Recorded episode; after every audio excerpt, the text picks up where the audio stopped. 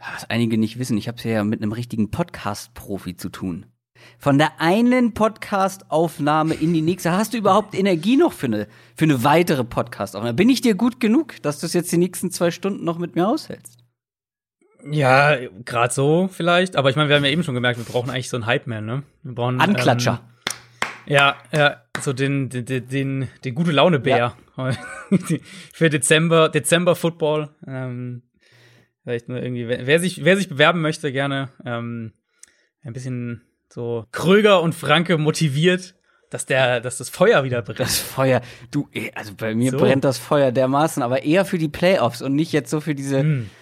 Weil, äh, ja, diese Woche ist, die Woche ist schon nice eigentlich. Wir haben Samstag Football, wir haben. Ja, aber die Samstagspiele, wir sprechen ja gleich über die Samstagspiele. Come on, das ist jetzt. Pff. Ja, wer weiß, wer weiß. Broncos gegen, gegen Bills, wer weiß. Mhm. Ich habe dir aber so eine gute Teasing- und Promo-Vorlage geliefert und du Amateur du lässt sie komplett versanden. Komplett versanden. Muss ich alles selber machen. Was hast du denn gerade aufgenommen, Adrian? Ich habe natürlich mit, äh, mit Jan Wegwert aufgenommen gerade eben. Äh, wir haben ein neues College-Update aufgenommen. Jetzt setze ich, setz ich einfach mal dem, dir die Pistole auf die Brust und sagt, es wird wahrscheinlich am Donnerstagabend verfügbar sein. ja, das werde ich, das werde ich wohl schaffen. Also heute Abend eine neue Folge College Update. Mhm, Wo kann man die genau. denn hören, Adrian? Ah, die kann man selbstverständlich bei Patreon hören, wenn ihr Supporter seid. Äh, dann könnt ihr alle, alle, auch alle alten Folgen hören und wir äh, haben natürlich über die Championship Games gesprochen, weil es ist ja Championship Weekend im College Football. Ja, da geht's schon um alles. Nicht so wie in der NFL. Um viel, ja. Ähm, aber für manche Teams geht es auch in der NFL um alles und da schauen wir heute mal in aller Ausführlichkeit drauf.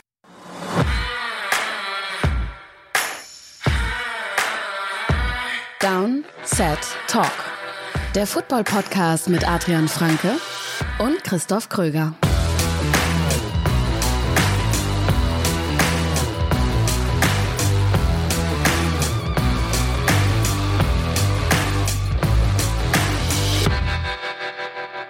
Es ist Donnerstag, der 17. Dezember 2020.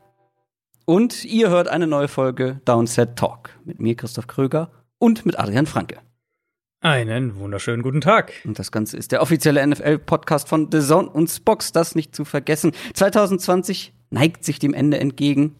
Hm. Ja, äh, Weihnachts Weihnachtsstimmung kommt bei mir noch weniger auf als sonst. Für alle, die den Podcast schon länger hören, wissen, ja. dass ich da eher ein, ja, verhalten bin, was das angeht. Also, ich finde es halt, ich finde es halt tatsächlich, das muss ich wirklich sagen, ich finde es schwierig äh, im, im, im Rahmen des NFL-Schedules, weil halt, also so irgendwie, man kriegt es dann mit, bei anderen sind dann irgendwie die Weihnachtsferien oder die, die, die, die Ruhetage über die, über die Weihnachtstage oder zwischen den Jahren ist zu oder keine Ahnung was.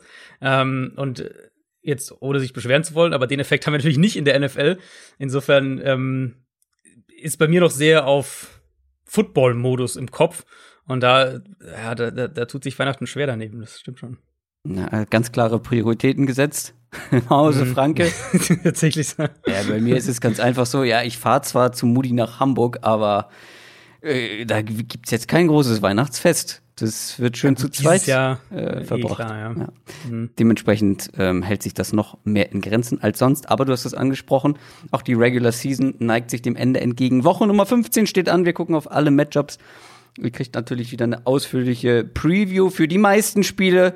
Bei einigen wird sich das Ganze ähm, etwas kürzer gestalten. Aber es gibt natürlich auch weiterhin die Fantasy Playoffs. Jetzt wirklich bei allen, in allen Ligen. Woche Nummer mhm. 15, ganz, ganz wichtig. Wir dürfen auch wieder mitmachen. Wir hatten ja unsere Bye Week in der Hörerliga. Weil wir unsere Divisions gewonnen haben, ihr wisst es.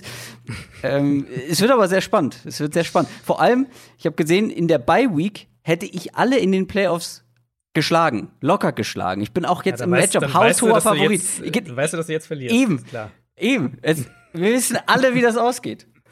Wir wissen alle, wie das ausgeht. Aber ich bin gespannt. Jalen Hurts wird es machen. Ähm, mhm. Ich habe schon im Livestream gesagt, eine Sache noch vorab. Ähm, Im YouTube-Livestream, wer da noch nie dabei war, sollte das schleunigst ändern. Ich würde gerne, es gibt ja so Kanal-Memberships bei YouTube. Das ist so ein bisschen wie Subscriber sein bei Twitch oder eben Supporter bei Patreon sein. Und für alle, die vielleicht supporten wollen, aber sagen, ah, nee, Patreon, noch so eine neue Seite, wo ich mich irgendwie anmelden muss, keine Lust drauf. YouTube wäre eine weitere Möglichkeit. Das geht aber nur, wenn wir ein paar mehr Abonnenten haben. Deshalb hm. geht ihr da jetzt alle mal hin, ja, auf dem Handy, auf dem Laptop oder sonst wo und sucht nach Downstairs Talk bei YouTube und abonniert den Channel. Weil nur so können wir das ermöglichen und dann kann man das von dir angesprochene College Update auch irgendwann bei YouTube hören. Als unfassbar. Supporter. Es ist wirklich unfassbar. Und weißt du, was auch noch unfassbar ist, dass wir diese Woche keine News haben. Ja, es ist, also, ich habe vorhin vorher noch mal alles durchgegangen, es ist relativ wenig passiert. Wir haben natürlich die, die obligatorischen Verletzungen, auf die wir dann im Rahmen der Previews zu sprechen kommen werden, die wir, die wir jede Woche haben. Ähm, gibt ein paar neue Corona-Regeln und so weiter, aber die sind jetzt alle, das wird uns alles später erst noch betreffen Richtung Playoffs dann. Es wird zum Beispiel keine vorgeschriebene Bubble geben, äh, was ja doch einige, ich auch vermutet hatten, dass sowas kommt. Mhm. Ähm, genau, aber es sind keine so Mega-News, auf die man jetzt unbedingt zwingend eingehen müsste. Ich weiß gar nicht, hatten wir das schon mal? Kein News-Bumper, also für alle Fans des Jingles, des News-Jingles, die müssen sich eine Woche gedulden. Nächste Woche gibt's bestimmt wieder was zu vermelden. Stattdessen haben wir uns eine Alternative überlegt, beziehungsweise du hast dir was überlegt, weil du hast viele Fragen bekommen, wie das denn jetzt läuft mit den Playoffs. Dieses Jahr mhm. ist es ja auch ein bisschen anders mit sieben Teams pro Conference. Ähm, was genau ist da anders und vor allem, wie läuft das mit dem Tiebreak? Es sind ja jetzt auch genau. noch einige äh, neue mit dabei in Sachen Football. Vielleicht sogar die ersten Playoffs, die sie so intensiv verfolgen, die erste Saison, die sie so intensiv verfolgen.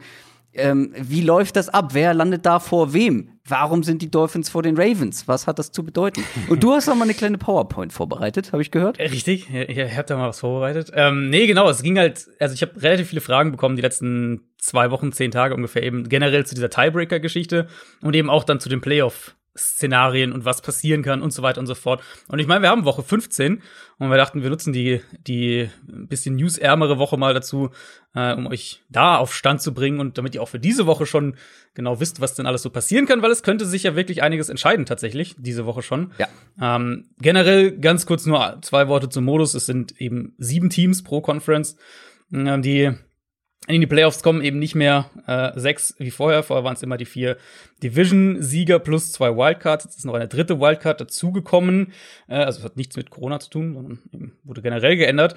Und das verändert nicht nur, dass ein Team mehr in die Playoffs kommt, sondern dass es nur noch eine Playoff-Bye-Week gibt. Also der Nummer 1 Seed nur noch hat eine Playoff-Bye-Week, sprich eine, ähm, ein Freilos quasi in der ersten Runde. Und das war sehr wertvoll in den vergangenen Jahren. Also das hat man schon, da kann man schon eine gewisse, ähm, kann man schon gewisse Schlussfolgerung ziehen, dass eben Teams, die diese First Round Bye hatten, dann hm sich auch leichter getan haben. Klar, das sind auch die besten Teams in der Conference, insofern muss man das auch berücksichtigen.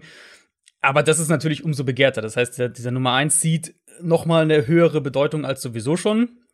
Ähm, ganz kurz Szenarien für diese Woche. Äh, was könnte diese Woche konkret schon passieren? Alles, was irgendwie ein Unentschieden irgendeiner Art braucht, ähm, lasse ich raus. Das werde ich nicht im Detail, weil dann das äh, dauert dann sehr lange. Also in der NFC Packers haben ja die Division schon gewonnen. Saints haben ein Playoff-Ticket sicher. Das sind die zwei Playoff-Entscheidungen sozusagen, die da schon gefallen sind relativ easy eigentlich in der NFC. Die Rams, äh, wenn die Rams gewinnen, haben sie ihr Playoff-Ticket sicher. Seattle, gleiches Spiel. Wenn die Seahawks gewinnen, haben sie ihr Playoff-Ticket sicher, aus eigener Kraft, egal was sonst noch passiert.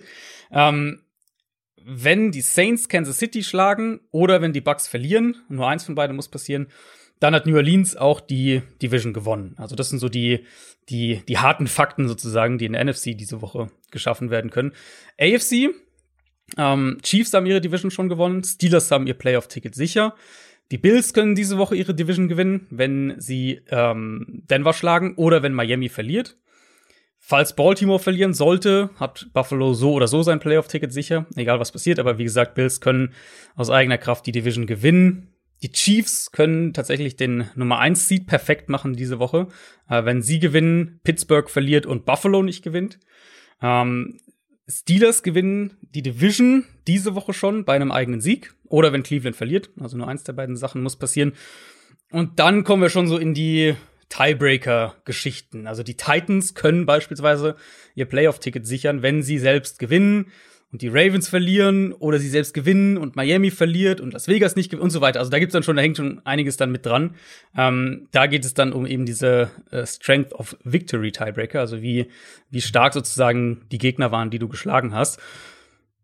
Das ist sozusagen das, worauf es auch ankommt. Also wenn ihr wenn ihr jetzt auf das Playoff-Picture schaut und euch fragt, irgendwie, warum sind denn die Dolphins vor den Ravens? Oder ähm, was eine Frage, die ich häufiger bekommen hatte, ist, warum können denn die Saints die Packers noch abfangen von dem Nummer 1 Seed in der NFC, äh, wenn sie am Ende den gleichen Rekord haben, obwohl ja die Packers das direkte Duell gewonnen haben. Mhm. Und äh, direktes Duell zählt als erstes, also das ist der erste Tiebreaker, ähm, wenn zwei Teams miteinander verglichen werden. Also wenn zwei Teams gleich auf sind.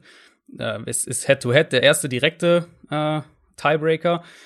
Wenn es kein direktes Duell gab, dann geht's weiter mit dem Conference Record, dann gibt's den äh, den, den Winning Record in gemeinsamen Spielen, sofern die beiden Teams gegen mindestens vier gleiche Gegner gespielt haben. Sprich, das ist schon mal relativ vergleichsweise unwahrscheinlich.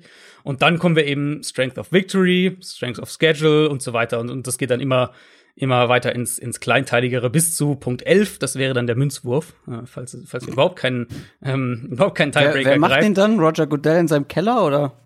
Gute Frage, ja. Wahrscheinlich. Mhm. Wahrscheinlich. Und unter Aufsicht eines Notars irgendwie. Mhm. Ähm, komplizierter wird's eben und das könnte natürlich auch gerade für die Wildcard-Rennen und weil es ja nun mal jetzt mehr Wildcard-Plätze gibt und, und äh, vielleicht auch für den Nummer zwei Seed, ähm, komplizierter wird's, wenn drei Teams gleich auf sind. Und deswegen könnte eben zum Beispiel New Orleans auch die Packers noch verdrängen, selbst wenn die beiden am Ende den gleichen Rekord haben. Weil wenn drei Teams gleich auf sind, dann zählt der direkte Vergleich nur, wenn alle drei auch wirklich gegeneinander gespielt haben. Was ja zum Beispiel, wenn die Rams noch aufschließen sollten zu den beiden anderen als und die Division gewinnen, ähm, wäre das ja nicht der Fall. Dann ist der Conference Record der erste Tiebreaker, gefolgt eben ähm, von diesen gemeinsamen Spielen. Okay, das wäre dann da auch nicht möglich, aber Strength of Victory, Strength of, of Schedule kommt dann auch ins Rennen. Und da hätte eben zum Beispiel in dem konkreten Szenario die Saints hätten im Moment den besseren oder den, den, den stärkeren Strength of Schedule und Strength of Victory im Vergleich zu den Packers. Also, falls die Rams noch zu den beiden aufschließen, dann wären die Packers wahrscheinlich hinter den Saints. Und so äh, gibt es das dann für sozusagen auch im Kleinteiligen für die Wildcard-Teams. Insofern, ähm, also gerade konkret das, was, was du gesagt hast, Ravens, Dolphins. Warum sind die Dolphins im Moment vor Baltimore? Weil die Dolphins haben den besseren Conference-Record als die Ravens. Insofern ähm, das sind dann die hm. Details, die tatsächlich entscheiden können, wer am Ende Playoffs spielt und wer wann Playoffs spielt. Ja, nee, ist ganz unkompliziert. Fragen wir am Ende der hm. Folge ab. Ähm, also ich hoffe, ihr habt aufgepasst. und dann äh, ja, schauen wir mal, was ihr behalten habt. Aber wir werden jetzt auch in den Previews, ähm, wenn es um die entsprechenden Teams geht, auch noch mal genauer darauf eingehen. Natürlich. Ja. NFL Preview.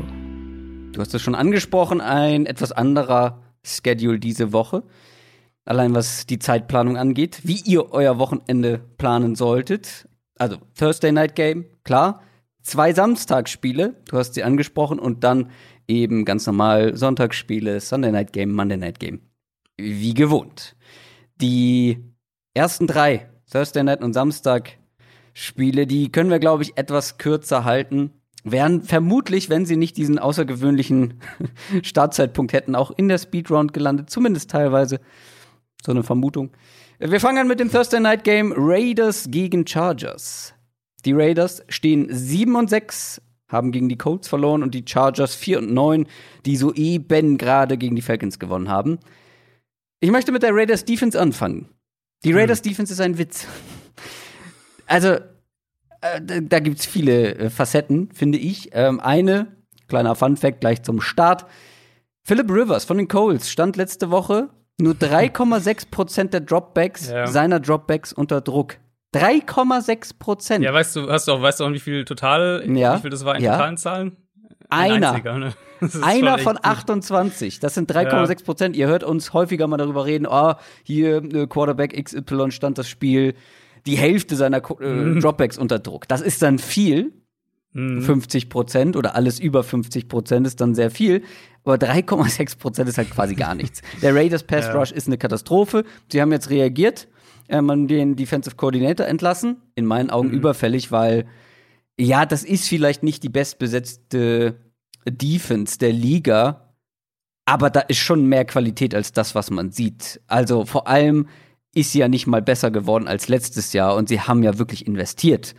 Und wenn du siehst, wie Lamarcus Joyner, gut, der war schon vorher da, aber Lamarcus Joyner, Corey Littleton zum Beispiel, die vorher, ähm, bevor sie zu den Raiders gekommen sind, mit die besten Spieler auf ihrer Position in der ganzen Liga waren und jetzt komplette Ausfälle bei den Raiders sind, mhm. da kann mir keiner erzählen, dass das nur ein Spielerproblem ist. Das muss irgendwie dann auch mit dem Defensive Coordinator zusammenhängen. Den haben sie entlassen. Äh, das Problem ist natürlich jetzt aus Raiders Sicht insgesamt, der Playoff-Zug ist so gut wie abgefahren. Und die Chargers Offense ist jetzt auch nicht so verkehrt. Vor allem, wenn sie gegen schlechte ja. Defenses spielen. Und wie gesagt, die Raiders Defense ist aktuell eine sehr schlechte, außer wir sehen hier eine 180 Grad Wendung.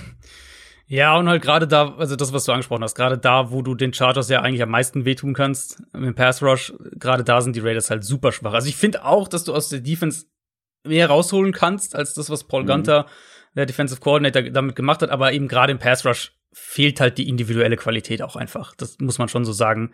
Ähm, und Chargers haben Probleme in der Offensive Line, auch wenn sie sich da gegen Atlanta gar nicht so schlecht aus der Affäre gezogen haben. Aber wenn die Raiders und ich meine, so extrem wie gegen die Colts wird's nicht werden, aber wenn die Raiders Justin Herbert nicht konstant unter Druck setzen können, dann, mhm. dann gehen die Chargers über 30, da bin ich mir relativ sicher, weil also die können diese ganzen Chargers-Waffen nicht covern. Ja. Das fängt an mit Austin Eckler gegen die Linebacker, Hunter Henry in der Mitte des Feldes. Ähm, das war eine Veränderung bei den Chargers übrigens. Sie haben gegen Atlanta deutlich mehr mit dem Kurzpassspiel gearbeitet, was, was der Offensive Line natürlich auch geholfen hat. Dementsprechend sah die auch besser aus gegen den Pass Rush. Ähm, haben mehr underneath gearbeitet. Klar, die vertikalen Plays waren immer noch drin, aber es war weniger in dieser Mid-Range und Justin Herbert ist den Ball häufiger schneller losgeworden. Mhm. Und dann, klar, also Keenan Allen, auf den haben sie eh die Raiders, glaube ich, keine Antwort. Bei beiden muss man noch gucken, wie ähm, wie fit die sind bei Allen und, und Mike Williams, bei den beiden Receivern. Die mussten beide ja verletzt raus gegen Atlanta. Ähm, Williams ist wohl schwerwiegender. Insofern muss man noch schauen, wer von denen letztlich spielt, aber die Kern, Kernmessage ist ja relativ klar. Die Raiders Defense ist wirklich übel. Mhm. Und falls die Chargers auch nur bei 80 Prozent, 90 Prozent offensiv sind, ähm, da, da müssten die eigentlich ordentlich punkten können und, und vielleicht auch wieder vom Gameplan her auch wieder mehr vertikal gehen können, weil Her Herbert eigentlich in der Pocket Zeit haben müsste.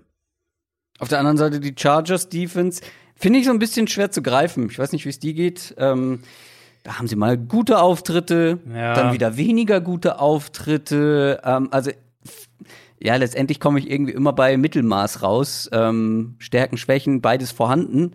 Trotzdem kann ich jetzt nicht sagen, okay, ähm, so und so ist die Chargers Defense. Was hast du da so für Key Matchups im Auge, vor allem dann gegen die Raiders Offense, die ja durchaus auch ein paar Waffen haben mhm. kann?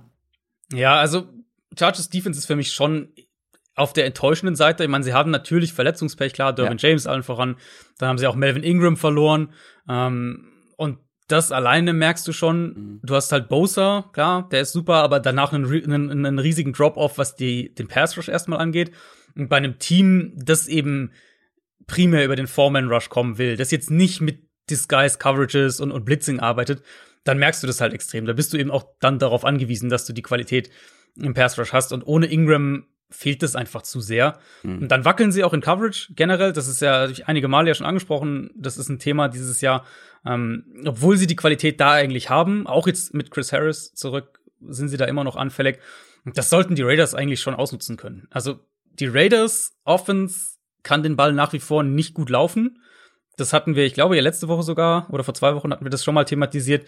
Ähm, gegen die Colts ging da auch gar nichts. Ich denke, dass sie auch gegen die Chargers jetzt nicht plötzlich ihr ihr ihr Run Game Breakout Spiel haben werden, weil eigentlich ist die Chargers Run Defense ist eigentlich okay, ähm, aber sie müssten den Ball, die Raiders müssten den Ball werfen können. Carr auch gegen die Colts im Laufe des Spiels immer häufiger diese Seam Routes gefunden, Mitte des Feldes. Das, glaube ich, wird auch ein Punkt sein, den sie gegen die Chargers ganz gut attackieren können, wenn die in ihren Zone Coverages ähm, sitzen. Und dann ist es halt letztlich das gleiche Thema immer wieder. Sie müssen eben offensiv auch viel punkten, weil die Defense wahrscheinlich viel zulassen wird. Aber die Raiders haben schon die Feuerkraft, um das auch zu machen. Sofern natürlich, also das ist immer so das Ding, vielleicht haben die Chargers dann äh, die haben zumindest die individuelle Qualität dafür. Vielleicht mhm. haben sie dann irgendwie plötzlich ihr, ihr defensives Topspiel, keine Ahnung. Aber von dem, was wir bisher gesehen haben, ja, ist es zu anfällig. Die Raiders O-Line müsste auch wieder ein bisschen besser aussehen. Henry Ruggs wird fehlen, das muss man noch dazu sagen. Also der wird nicht mit dabei sein. Aber trotzdem müsste da eigentlich, müsste eigentlich müsste ein punktreiches Spiel werden. Ja, das habe ich auch als nächsten Notizpunkt. Ähm, könnte ein unterhaltsames, nettes Spielchen werden, weil eben mhm. beide Defenses ihre Schwächen haben. Außer wie du schon gesagt hast, wenn die Chargers jetzt plötzlich einen Sahnetag defensiv erleben, ja. dann traue ich einfach, wie ihr alle wisst, Derek Carr nicht so richtig über den Weg.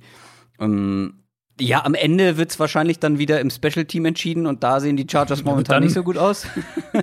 dann ist klar, wer das gewinnt. Also das ist ja ein Wahnsinn. Das ist ja wirklich, also boah, Anthony Lynn hatte ja das, das ja. Special Team sogar noch übernommen vor dem Falcons-Spiel, nachdem sie gegen die Patriots dieses komplette Desaster hatten. Ja. Und dann halt wieder so ein, so ein absolut verheerendes Ding, wo sie den Ball laufen ohne Timeout, dann irgendwie noch aufs Feld die Field Goal Unit drauf raufrennen lassen, aber es halt war, nicht mehr schaffen, das, das ja. zu kicken. Also, boah. Das war vor der Halbzeit. Die hätten locker ja, ja, ein Field Goal genau. kicken können. Einmal Ball spiken und sie hätten drei Punkte.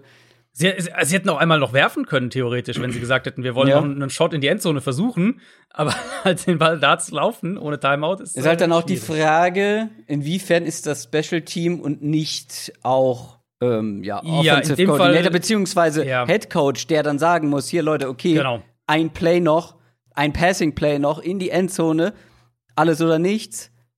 Oder halt, also wann das, wann äh, die Field Goal Unit draufgeht, das ist ja eigentlich gerade wenn genau. der Head Coach sogar noch die Special Teams unter sich hat neuerdings, ist das ja Aufgabe des Head Coach. Aber Anthony Lynn, ich glaube, das Thema ist durch. Ich glaube, ja, das ja. Thema. Also da waren ja. so viele, so viele Fehler und natürlich die enttäuschende sportliche Performance dieses Jahr, aber dann eben auch noch so viele Coaching Errors, nenne ich es jetzt mal. Mhm ähm, die ganze Saison über.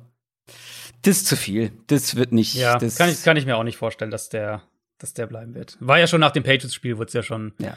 diskutiert und ich glaube auch, dass der Hast nach der Saison weg sein wird. Aber ein ganz feiner Black Monday-Kandidat.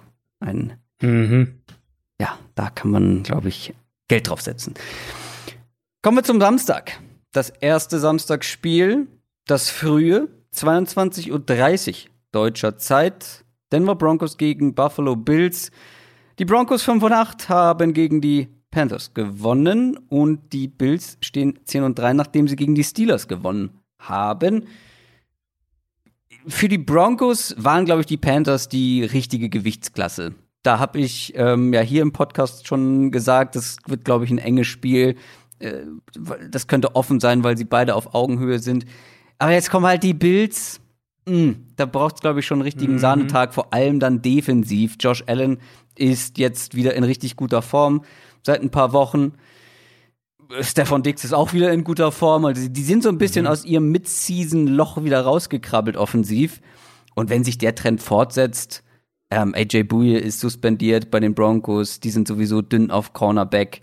Ja. Stefan Dix, Cole Beasley, Josh Allen, dieses, dieses Trio, ähm, vor allem durch die Luft sollten die Bills hier wieder Erfolg haben. Ja, äh, denke ich eigentlich auch. Also, was ich gegen Pittsburgh bemerkenswert fand, war, wie wackelig das eigentlich in der ersten Hälfte war.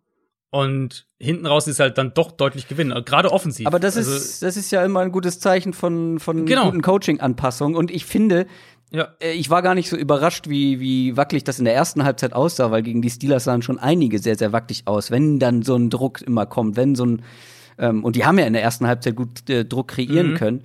Und dann scheinen sie aber gute Anpassungen getroffen zu haben. Also diese, ja, diese Storyline mit dem, mit dem guten Coaching der Bild setzt sich fort auf jeden Fall. Ja, total. Und, und aber eben auch Allen muss man da, glaube ich, loben, weil der, also du spielst halt eine Halbzeit, die nicht gut ist. Mhm. Die hat diese üble Interception, hat den Ball anfangs wieder, das war so ein bisschen Josh Allen letztes Jahr, ähm, hält den Ball zu lange, hat dann, setzt sich auch selbst sozusagen unter Druck, also zieht den Pressure an und ähm, Steelers Defense kommt dann auch häufiger zu ihm. Und dann kommen sie eben in der zweiten Halbzeit raus, nicht nur mit den Anpassungen, Allen auch selbst. Der Ball ist deutlich schneller weg. Sie ziehen die Offense quasi wirklich dann über Stephon Diggs auf und, und haben eben dann auch damit die Lücken in der Secondary gefunden. Insofern, also ja, offensive Anpassung, Coaching, klar. Aber eben auch Josh Allen, der es halt jetzt wirklich häufiger schon gezeigt hat dieses Jahr, dass er auch mal so eine schlechte Halbzeit oder einen schlechten Stretch oder ein, schlechtes Play ähm, relativ problemlos abhaken kann und dann einfach man beim nächsten Drive oder nach der Halbzeit oder was auch immer hm, davon wenig merkt. Mhm. Bei Denver muss man sagen, Hut ab vor dem, was die mit all ihren Ausfällen defensiv immer noch mhm. teilweise hinkriegen. Mhm. Also Cornerbacks, das ist schon, das ist schon Bouye angesprochen. Wir hatten es ja letzte Woche auch schon ein bisschen thematisiert. Den fehlen alle drei Starting Corner im Moment. Will Parks, eigentlich ein Safety, Der hat Slot Corner gespielt gegen die Panthers und selbst das funktioniert dann irgendwie einigermaßen. Liegt auch daran, dass Bradley Chubb eine wirklich gute Saison spielt und, und Denver generell relativ zuverlässig mh, auch über die Interior Defensive Line Druck auf den Quarterback bekommt. Ich glaube, das ist irgendwo auch so ein bisschen Schlüssel zu dem Spiel hier. Also wenn wir sagen, wo hat Denver defensiv eine Chance?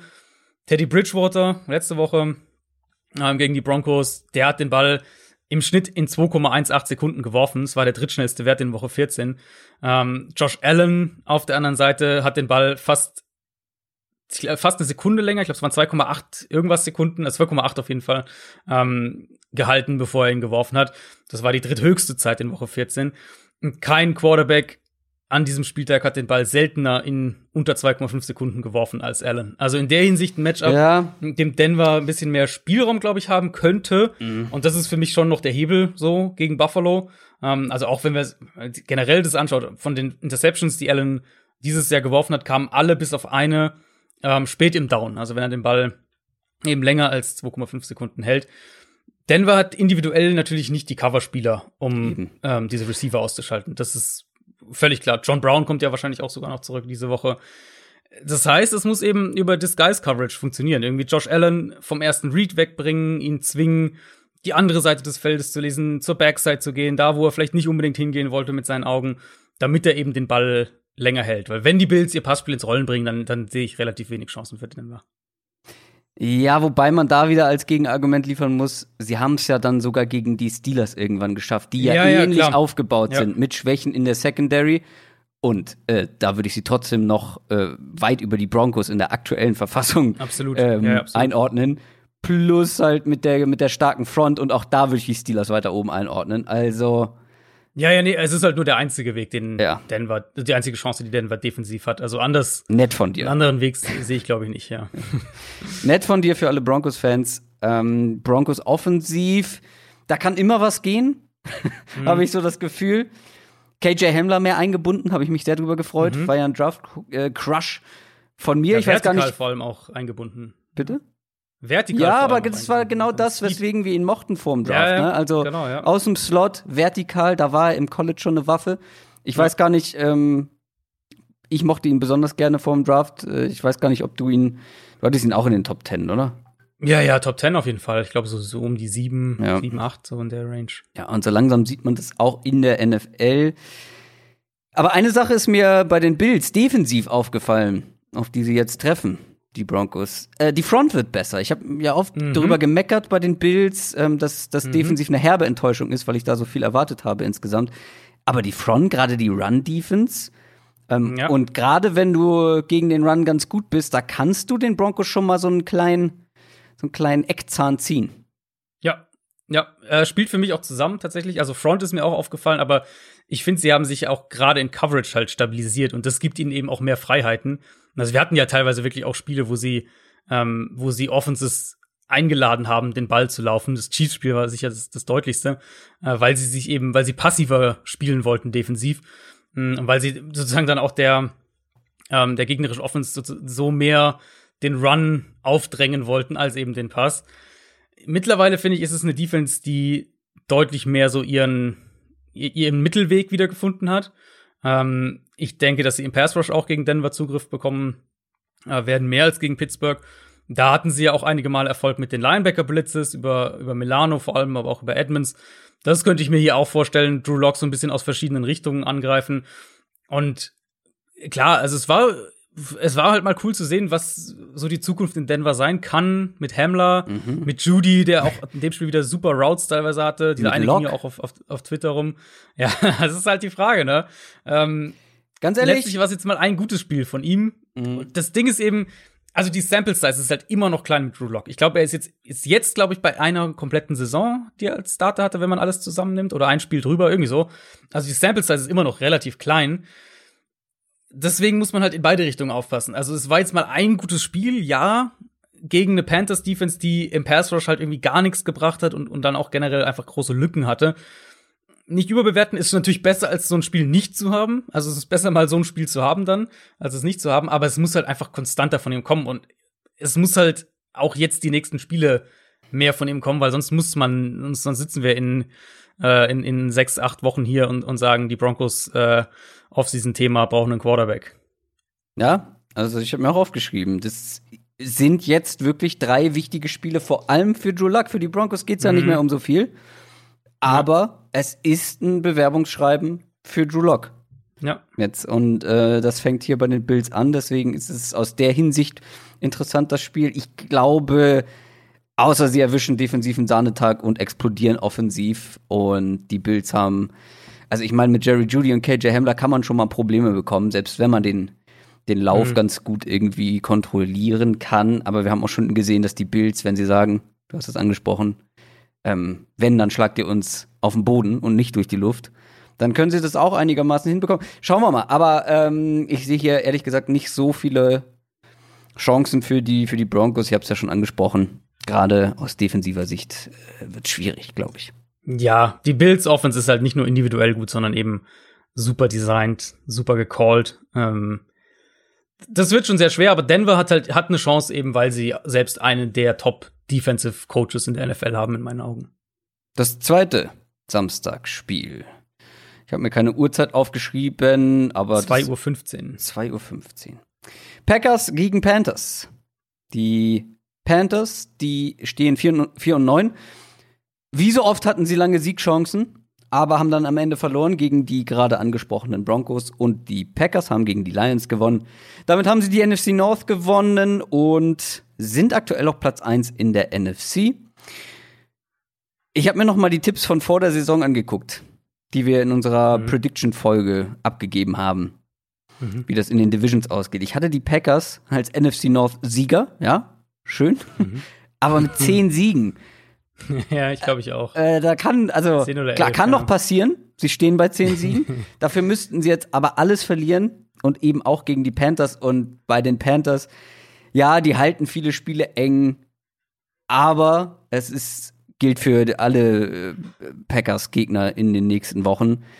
Du musst einfach erstmal schaffen, Devontae Adams ein ganzes ja. Spiel vernünftig zu verteidigen. Damit haben eigentlich alle Teams momentan Probleme. Und ja, also bei den Panthers fehlt quasi alles an Manpower dafür, um das zu tun. Und wenn du das nicht schaffst, hast du sowieso schlechte Karten gegen die Packers. Mit Adams ja. und vor allem Rogers, beide in Bestform. Schwierig. Dante Jackson wäre vielleicht so der Name, den haben sie in den letzten Spielen relativ wenig traveln lassen, also äh, einen, einen Receiver verfolgen lassen übers Feld. Woche 9 am ehesten noch so auffällig gegen Kansas City. Da ist er häufiger mit Tyreek Hill mitgegangen, wenn der eben nicht im Slot war. Könnte mir vorstellen, dass sie das auch hier versuchen. Also Jackson äh, gegen Adams und dann natürlich Safety-Hilfe. Also sie werden ihn nicht eins gegen eins, äh, hoffe ich zumindest nicht, gegen Adams stehen lassen. Ähm, aber auch die Packers greifen ja gerne, gerade auch mit Adams aus dem Slot heraus an. Da sehe ich schon dann mal das nächste größere Matchup-Problem für Carolina. Und dann hatte Carolina ja auch echt einige Schwierigkeiten jetzt gegen Denver wieder mit der, mit der Underneath-Coverage. Ähm, die haben viel mit drei Safeties gespielt gegen Denver. Da konnten die Broncos aber einzeln, sich einzelne Matchups immer so ein bisschen zurechtlegen. Und gerade Green Bay ist ja super darin, mhm. aus Playdesigns dann auch mit den Running Backs und den Tight Ends einmal Mismatches zu kreieren, aber die halt auch teilweise komplett offen einfach zu bekommen. Sprich, Carolina muss mit, mit Brian Burns, mit Derek Brown, die müssen die Druck auf Rogers bekommen, weil wenn sie das nicht schaffen, ähm, und, und Green Bay hat schon immer noch so eine Top 5 O-Line. Ich glaube, also gerade so die rechte Seite, Right Tackle kannst du schon angreifen, aber wenn, sie, wenn Carolina das nicht schafft, dann, ähm, dann sehe ich wenig Chancen, dass sie diese Offense stoppen, zumal ich vermute, dass Green Bay gegen diese Defense den Ball auch laufen kann. Und dann wird's halt mhm. eh hm. schwer, weil dann ist halt das komplette, ähm, das komplette Playbook quasi offen für die Packers. Und andersrum, die Packers Defense ist jetzt keine Shutdown-Defense. Machen wir uns nichts vor. Mhm. Ähm, die Panthers können offensiv unangenehm sein. Ich weiß gerade gar nicht, wie es um Christian McCaffrey steht, aber der stand ja schon wahrscheinlich nicht spielen. Nicht spielen. Mhm. Und es stand ja letzte Woche schon ansatzweise ja, zur ja. Debatte. Ähm, dass er Ahmed Rule hat am Dienstag, glaube ich, gesagt, dass er nicht mit ihm rechnet. Und wenn er das am Dienstag schon sagt, ja. dann Ist aber auch ehrlich gesagt, warum solltest du? Also, das ist, du hast gerade unfassbar viel Geld in einen deiner wichtigsten Spieler investiert. Warum zurückrushen? Ähm, lass den mal lieber heile werden. Nächste Saison können wir dann noch mal von vorne anfangen. was auffällt bei den Panthers, ich habe es jetzt schon mehrfach angedeutet, dass sie in den Spielen irgendwie häufig drin bleiben, selbst als Außenseiter. Wir haben es auch häufiger jetzt schon gesehen in diesem Jahr. Aber dann am Ende den Sack nicht zu bekommen. Panthers hatten siebenmal die Chance auf einen Game-Winning Drive. sie haben es keinmal geschafft. Mhm. Ist aber überhaupt die Frage, ob sie diese Woche überhaupt eine Chance bekommen könnten, ob sie länger im Spiel bleiben oder glaubst du, es wird eine einseitige Geschichte? Ich erwarte hier schon eine relativ einseitige Sache. Also ich denke, dass Green Bay offensiv den Ball ganz gut bewegen kann. Ähm, der Pass Rush für die Packers ist ja jetzt auch so ein bisschen aufgewacht über die letzten Spiele. Ja. Das war jetzt gegen Detroit, das war gegen die Eagles da sowieso. Wobei äh, man da sagen auch. muss, auch ja, nicht Carson die, Wentz, ja. Ja, und generell also nicht die krassesten O-Lines, auf die sie getroffen sind. Ja, also Detroit ist schon in Ordnung, aber ähm, Philly und Chicago jetzt nicht unbedingt. Genau. Ja. Wird so gesehen ein guter Test. Ähm, nicht, weil es die Panthers so eine tolle Offensive Line hätten, die ist okay, auch okay, würde ich sagen, aber jetzt auch nicht mehr. Ähm, aber weil Carolina eben den Ball sehr, sehr schnell wirft. Ich habe es ja mhm. vorhin schon angedeutet, für Woche 14, wenn wir auf die ganze Saison schauen, Teddy Bridgewater Platz 7 dieses Jahr unter Quarterbacks, was die durchschnittliche Release-Zeit angeht. Carolina will den Ball schnell underneath verteilen und dann Yards nach dem Catch ja. kreieren. Auch da sind sie eine Top 10 Offense, was äh, was Yards nach dem Catch pro Completion angeht. Also einmal die mhm. Frage, können, ja? Nee, mach erst mal, mach erst mal. Ich sag gleich was. Ähm, also einmal die Frage, können die Packers eben trotzdem mit dem Pass Rush Druck aufbauen und dann damit zusammenhängen quasi, wer genau verteidigt eigentlich den Slot, weil das ist ja gegen die Panthers nun mal schon recht wichtig. Äh, gegen Detroit war es Will Redmond, nachdem sich Sullivan verletzt hatte. Ähm, Sullivan dieses Jahr der Starter für die Packers im Slot, aber jetzt auch kein kein, kein Top-Slot-Corner oder sowas.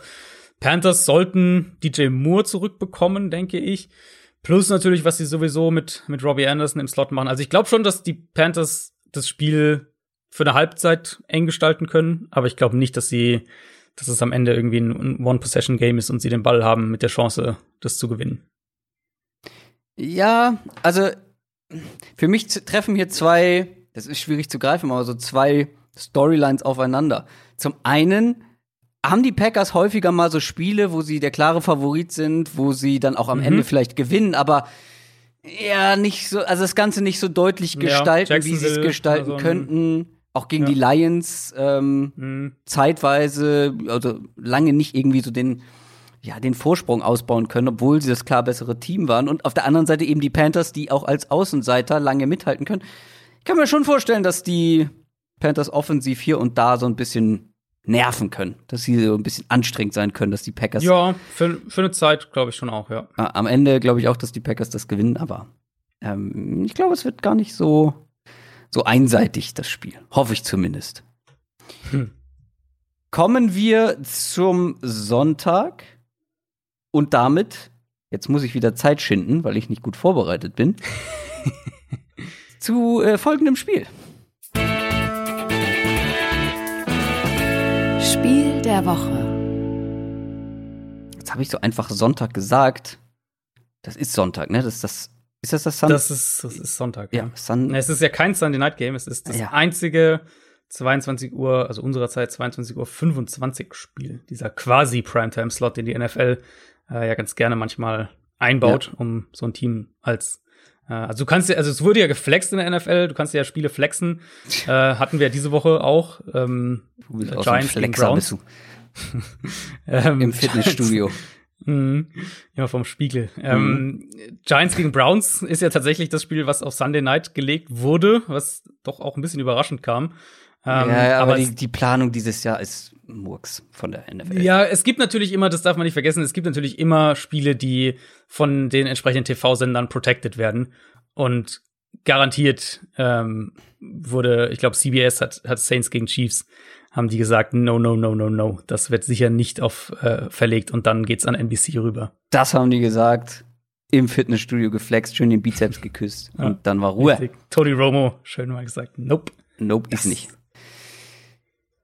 Aber wir haben noch gar nicht gesagt, ähm, was das Spiel der Woche ist, oder? Saints gegen Chiefs.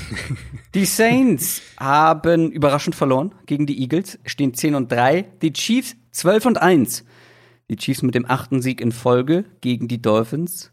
Das Spiel ist mein prognostizierter Super Bowl gewesen vor der Saison. Mhm. Deiner auch, oder? Nee, du hattest ich die glaub, Saints nicht. Hattest du die Saints? Ich, also ich habe extra nochmal nachgeguckt. Als, äh, als, ich hatte Chiefs auf jeden Fall als Super Bowl-Sieger. Ähm, das war sowieso sehr mutig. Mhm. Ähm, hatte ich fairerweise aber letztes Jahr auch schon. Ja, stimmt. Da war es mutiger, gebe ich zu. Ich glaube, ich habe sogar auch die Saints, aber ich bin mir gerade echt nicht sicher.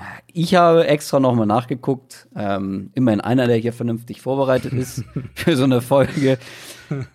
ähm, beide auch schon sicher in den Playoffs, aber es geht für beide noch um was, nämlich um den Nummer 1 Seed in der jeweiligen Conference. Und damit natürlich auch um ein Spiel weniger, potenziell, in den Playoffs. Die Chiefs, die haben deutlich bessere Karten, diesen Nummer 1 Seed zu bekommen. Ähm, mhm. Im Vergleich zu den Saints, weil die Packers sind ja jetzt auf 1. Rekord gleich, aber du hast es auch schon angesprochen, ja, man kann noch vor die Packers kommen, aber momentan äh, sieht es eben anders aus. Also für die Saints ist ordentlich Dampf auf dem Kessel. Die allerwichtigste Frage, die hier zu klären ist, wer spielt Quarterback bei den Saints? Ja, ja. Ähm, Drew Brees könnte vielleicht zurückkommen, mhm. wurde sich, glaube ich, aber noch nicht zu geäußert. Ja, nee, noch nicht. Und gut, die Saints werden es wahrscheinlich auch lange hinauszögern, weil. Ja, das entscheidet dem, auch ein bisschen, Gegner, genau, wie man sich vorbereitet. Klar. Genau, in dem Fall ja tatsächlich ein größerer Unterschied, ob du dich auf Taysom Hill oder Drew Brees vorbereitest. Also es gab letzte Woche schon Richtung Wochenende, so Freitag, Samstag, ähm, gab es Berichte, dass Brees vielleicht sogar gegen die Eagles spielen könnte. Ja. Das ist dann offensichtlich nicht passiert. Ähm, genau, aber also gleichzeitig aber natürlich haben wir auch immer wieder gehört, dass die Saints ihn jetzt nicht vorschnell zurückbringen werden. Und klar, wichtiges Spiel und so weiter. Ähm, von der von der ganzen Timeline her, es hieß ja immer so zweite Dezemberhälfte war so die die angepeilte angepeilte Comeback äh. Mhm. Wird's schon passen? Ähm, und mit der Niederlage gegen die Eagles sind die Saints jetzt ja auch gefordert. Aber ich glaube trotzdem, dass dass sie sozusagen safe spielen werden. Also wenn Breeze nicht bei bei 100% ist ähm, oder bei dem Punkt, wo immer sie sagen, da muss er sein, ähm, dann werden sie noch nicht bringen, weil Klar, du willst den Nummer 1 Seed, überhaupt keine Frage. Aber lieber der Nummer 2 Seed mit einem fitten Drew Brees als mhm. der Nummer 1 Seed mit Taysom Hill, um es mal ganz blöd zu sagen. Ich tendiere vom Bauchgefühl her tatsächlich, dass er diese Woche spielen wird. Das ist so mein. Brees jetzt. Brees, genau. Ähm, das ist so mein Gefühl einfach. Aber letztlich müsst ihr das bei allem, was wir jetzt gleich für die, ähm, für die Preview sagen, äh, müsst ihr das natürlich im Hinterkopf behalten, dass ja. Wird es wahrscheinlich erst Freitag oder Samstag, wenn nicht sogar erst am Sonntag erfahren werden. Wovon gehen wir denn jetzt aus? Von Breeze oder von Hill? Weil, also bei Hill gäbe es auch noch einiges zu besprechen nach der letzten Woche. ähm, ähm, bei Breeze sieht es natürlich wir, anders aus. Ja, wir können gerne über beides ein bisschen reden. Ähm, für die Preview würde ich es eher auf Breeze ziehen. Mhm. Ich glaube, die, die Hill-Preview ist relativ simpel. Du, du zwingst ihn, den Ball aus der Pocket zu werfen und versuchst ihn halt mit mit deiner Defense, mit den Reads, ähm, mit, mit der Coverage in seinen Reads zu verwirren. Ich denke, aber wie gesagt, für die Preview würde ich eher Richtung Breeze tendieren. Ja, ein, ein Gedanke noch zu Hill. Mhm. Falls Hill spielt, muss sich in meinen Augen halt eine Sache ändern, weil was sind die Vorteile, die du bekommst in einer Offense, wenn du jemanden wie Taysom Hill spielen lässt? Ja, du kannst halt in äh, das Option Run Game so. einbauen. Ja. Äh, letzte Woche Beziehungsweise fangen wir andersrum an. Beim Sieg gegen die Falcons hatte er zehn designte Runs plus vier Scrambles. Die Woche davor acht designte Runs, zwei Scrambles. Letzte Woche gegen die Eagles zwei designte Runs, drei Scrambles. Also, man hat es ja gar nicht erst versucht, in mhm. meinen Augen. Du, also, für mich sieht das jetzt zumindest auf dem Papier, wenn ich nur diese Zahlen sehe, gut, ich habe das Spiel auch gesehen und du hast es ja auch schon gesagt, äh, ihn aus der Pocket werfen lassen, ist nicht so gut. Das ist nicht der Sinn der Sache. Und du kannst halt auch nicht mit ihm spielen wie mit einem gestandenen Pocket-Passer, wie es ja mhm. ein Drew Brees jetzt nun mal ist zum Beispiel. Also den Ansatz kann ich auch gar nicht nachvollziehen. Wenn Hill spielt, musst du das schon anders angehen, das Ganze. Sie lagen natürlich dann relativ schnell. Ja. Hinten. Aber das Insofern, ist, finde ich, für mich kein, das ist, finde ich, für mich ja. nur ein begrenztes Argument. Genau, also solltest du jetzt nicht irgendwie aus dem Playbook streichen, deswegen, aber ähm, das war sicher ein Faktor. Es war ja generell aber die ganze Zeit mein Punkt schon, so selbst vor zwei Wochen und, und, und dass ich gesagt habe, wenn du Taysom Hill testen willst, okay, aber dann doch halt auch irgendwie in einer Art Offense, die du dann mit ihm wahrscheinlich spielen würdest. Also willst du eigentlich schauen, würde das, ob das funktioniert, was du mit ihm wahrscheinlich machen genau, würdest. Und ich genau. behaupte jetzt mal, dass er ihn nicht als Pocket Passer ähm, primär spielen Und ich, also und zwei designte Runs sind doch nicht ausprobieren. Nee, genau, klar, das ist überhaupt keine Frage. Aber er hat es ja gegen die Eagles gar nicht so schlecht gemacht, was jetzt dieses ganze, weil das war jetzt so das eine Spiel, sie müssen mal aufholen und sie müssen mal von hinten spielen und, und die Defense rettet sie nicht und sie müssen wirklich punkten, zweite Halbzeit und so weiter. Da sind sie ja dann wieder auch zurückgekommen. Und das hat er ja eigentlich gar nicht so schlecht gemacht. Ähm, für mich bleibt es halt eklatant und das ist halt der, der, der gravierende Unterschied letztlich auch, was, was äh, das, das Schematische angeht.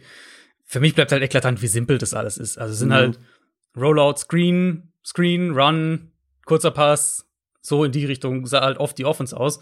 Und dann, wenn sie eigentlich die Offense ein bisschen mehr geöffnet haben, dann hatten sie auch ein, zwei vertikalere Plays mit drin. Ähm, aber halt auch das war meistens, so zumindest war der Eindruck, war das der erste Read. Also wenn Taysom Hill vom ersten Read weggehen musste, wenn er wirklich aus der Pocket das Feld lesen musste, dann hat er halt riesige Probleme bekommen. Hat er auch in der Pocket dann echt Sex kassiert, die er halt einfach nicht kassieren darf.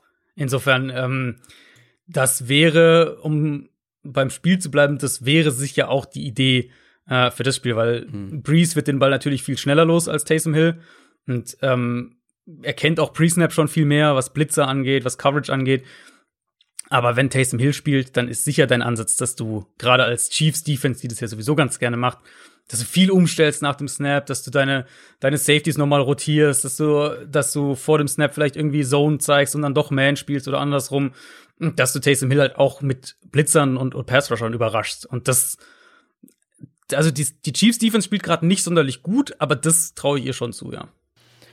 Na, das Ding ist ja dann, egal wer Quarterback für die Saints ist, du musst ja, das ist immer das Thema bei den Chiefs, du musst mit der Chiefs Offense mithalten, ja. wenn du sie selber nicht komplett ausschaltest und das gelingt eigentlich niemandem aktuell in der, in der NFL und die Dolphins haben das ja über weite Strecken gegen die Chiefs auch ganz gut gemacht, beziehungsweise sie haben ja Mahomes mhm. mal mit ihrer Defense zu Fehlern gebracht, Turnover generiert, kurze Felder gehabt, konnten es dann aber nicht ausnutzen. Da fehlte so ein bisschen die Explosivität auch in der Offense dann mit Tour statt Fitzpatrick. Und wie gesagt, das ist ja diese alte Leier. Die einzige Chance in der Theorie, die Chiefs zu schlagen, eben Turnover generieren, kurze Wege haben, schnell punkten, einen Shootout provozieren, das, was wir immer sagen. Die Raiders haben es ja vorgemacht. Ein Shootout kannst du dann auch an einem mhm. perfekten Tag auch mal gewinnen gegen die Chiefs. Das Problem, das ist jetzt nicht gerade in der DNA der Saints, diese Vorgehensweise, so eine offensive ähm, oder so schnell zu punkten, egal ob mit oder ohne Breeze. Da geht es eher darum, lange Drives, viel kurz, viel mittellang. Mhm. Ähm, und da dürfen sie sich dann halt keine Fehler erlauben. Eh schon nicht, aber gegen die Chiefs dann ja noch weniger. Ja. Da mache ich mir halt gerade in diesem Matchup so ein bisschen Sorgen. Ähm, ich habe nachher noch mal eine Idee, wie es auch anders gehen könnte, aber das ist alles sehr auf einem sehr, wie sagt man denn das? Zweischneidigen Schwert ist das falsche Sprichwort. Ich das Messerschneide. Auf Messerschneide, glattes Eis, irgendwie sowas hatte ich im Kopf. ja. Glattes Messer. Sprichwörter. Lassen ja. wir mal. naja, ist halt schon krass. Also die Dolphins Defense hat halt wirklich den perfekten Start in die Partie. Du ja. hast die, die, frühen Turnover, du hast diesen 30-Yard-Sack, ist auch äh, völlig absurd. Ja, ich nenne es ähm, Arroganz-Sack übrigens. Ja, Mahomes, hast du gehört, was Mahomes nach dem Spiel gesagt hat? Nee. Zu der Szene? Er hat gesagt, ähm, also sinngemäß auf jeden Fall gesagt, äh, ja, bei Madden funktioniert das irgendwie immer. Ja, das war einfach, bei ihm funktioniert sowas ja auch meistens, aber das ja. war so ein Anfall von ja, Arroganz. Ja, ja, ich lauf dem noch davon. Genau, ja, so, ganz genau. Komm, hau ab, ähm, wie so eine lästige Fliege, will er sie so abschütteln, so mit so einem Halbjoggen. Ja, kann dann auch mal nach hinten losgehen.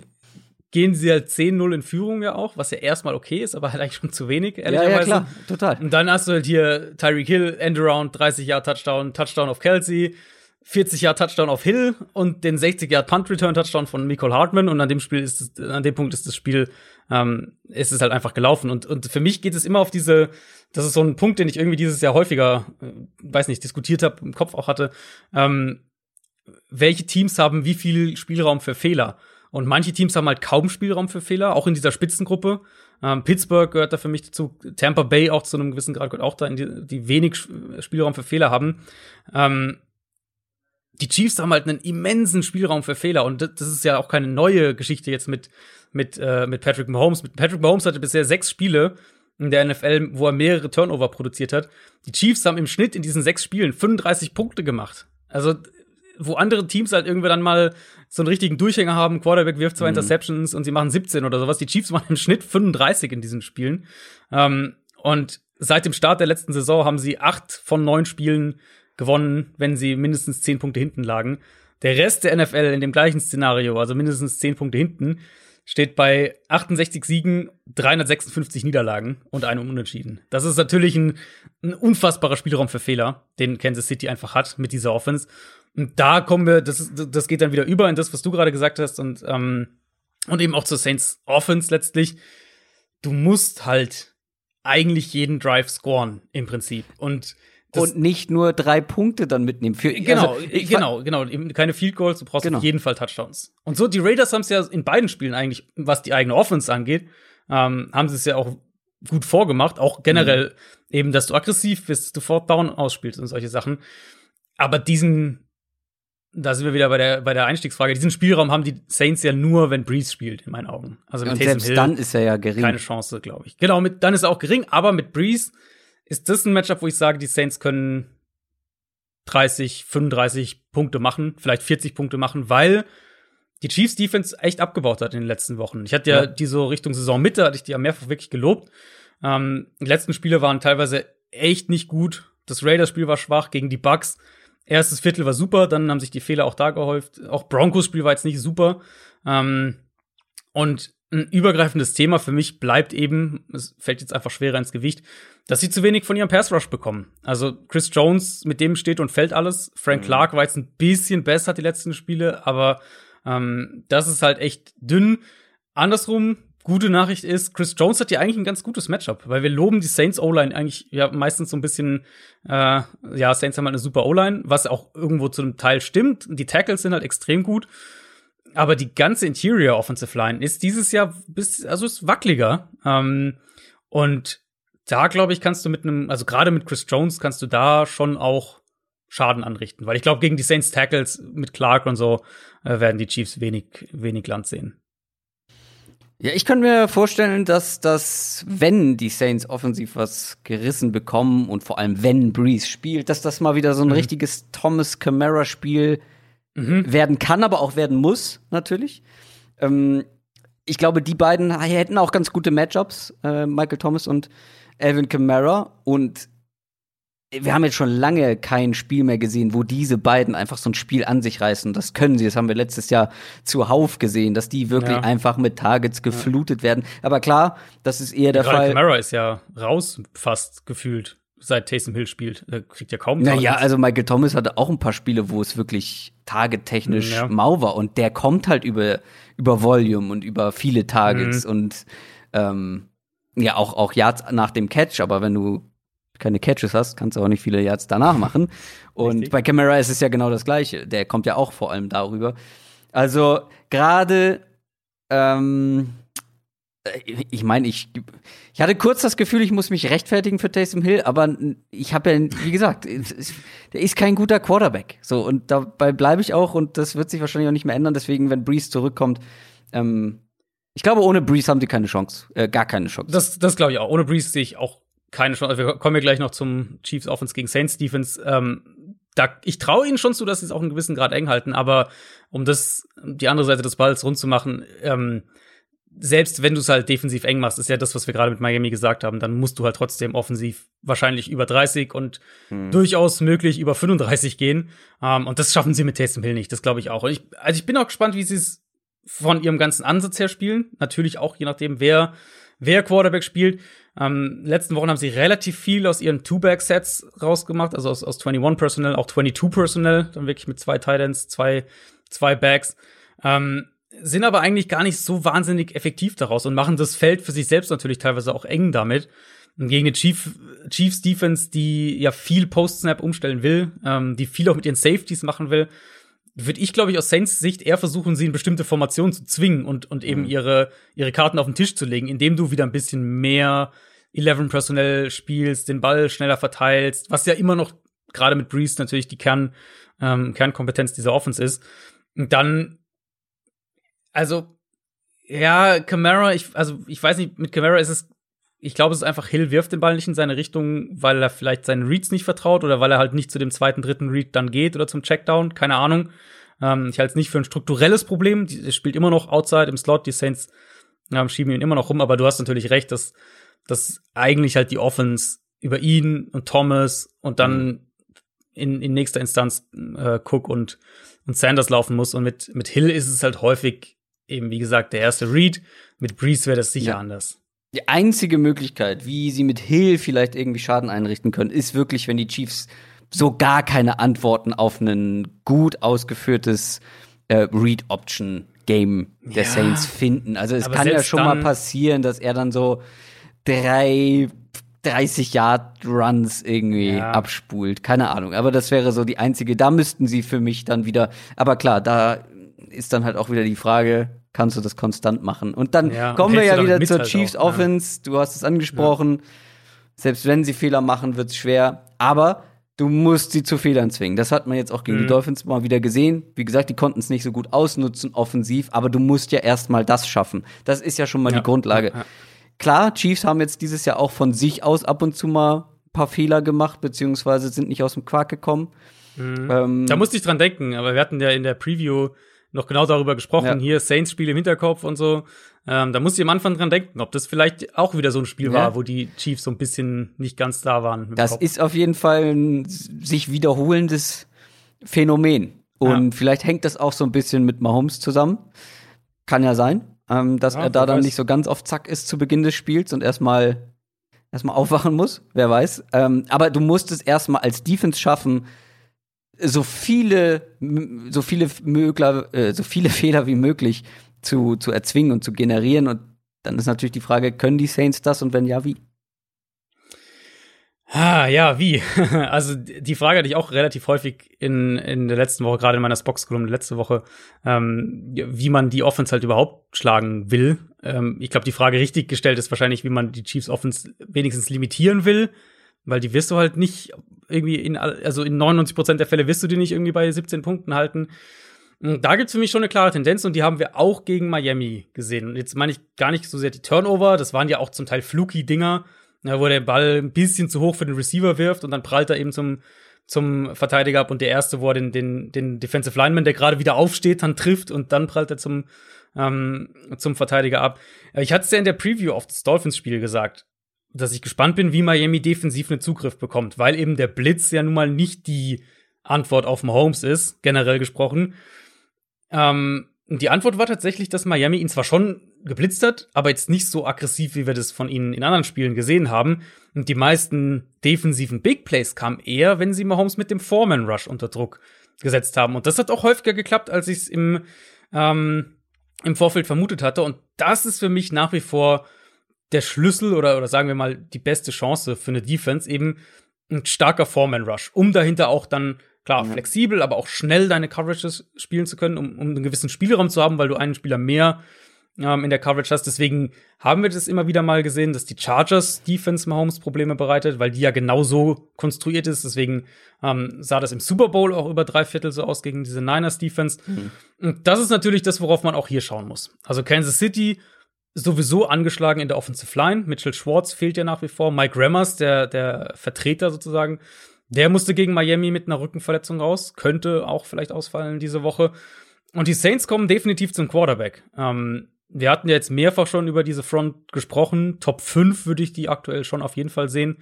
In der NFL nur sechs Teams haben eine höhere Pressure-Quote ähm, als die Saints. Und ja, New Orleans blitzt auch recht viel. Aber sie haben auch die individuelle Qualität mit Cam Jordan, mit Hendrickson, mit Davenport. Sie haben schon eine, eine enorme individuelle Qualität, um mhm. auch über den Foreman Rush zu kommen. Und ich glaube, das ist der defensiv dann auch wirklich der, ähm, der Schlüssel da. Ich würde relativ wenig blitzen, das hier und da mal einstreuen, aber vor allem gucken, wie viel Schaden können wir mit dem Foreman Rush machen und was für Möglichkeiten gibt uns das in Coverage? Ja, in Coverage ist ein gutes Stichwort, weil da musst du halt auch liefern. Da musst du ja. Ja. Tyreek Hill natürlich in allererster Linie, aber selbst wenn du Tyreek Hill äh, doppelst, dann kommen irgendwie ein Sammy Watkins hat seine Big Plays, Nicole Hartman bekommt dann seine Big Plays und natürlich ein Travis Kelsey. Da habe ich noch mhm. mal wieder den Rechenschieber angeschmissen, weil der wirklich auf einem auf einem guten Weg ist für eine ja. für eine historische Saison. Der ist auf einer Pace für 111 Receptions, 113 ist Rekord ähm, von von Zach Ertz, was Tight Ends mhm. angeht. Der ist auf einer Pace für 1540 Receiving Yards. Äh, da sind wir, da sind wir in einer Liga mit ähm, mit den besten Receivern in ihrer mhm. in ihrer besten Saison. Äh, das wären ja. fast 200 mehr als der bisherige Rekord für Titans.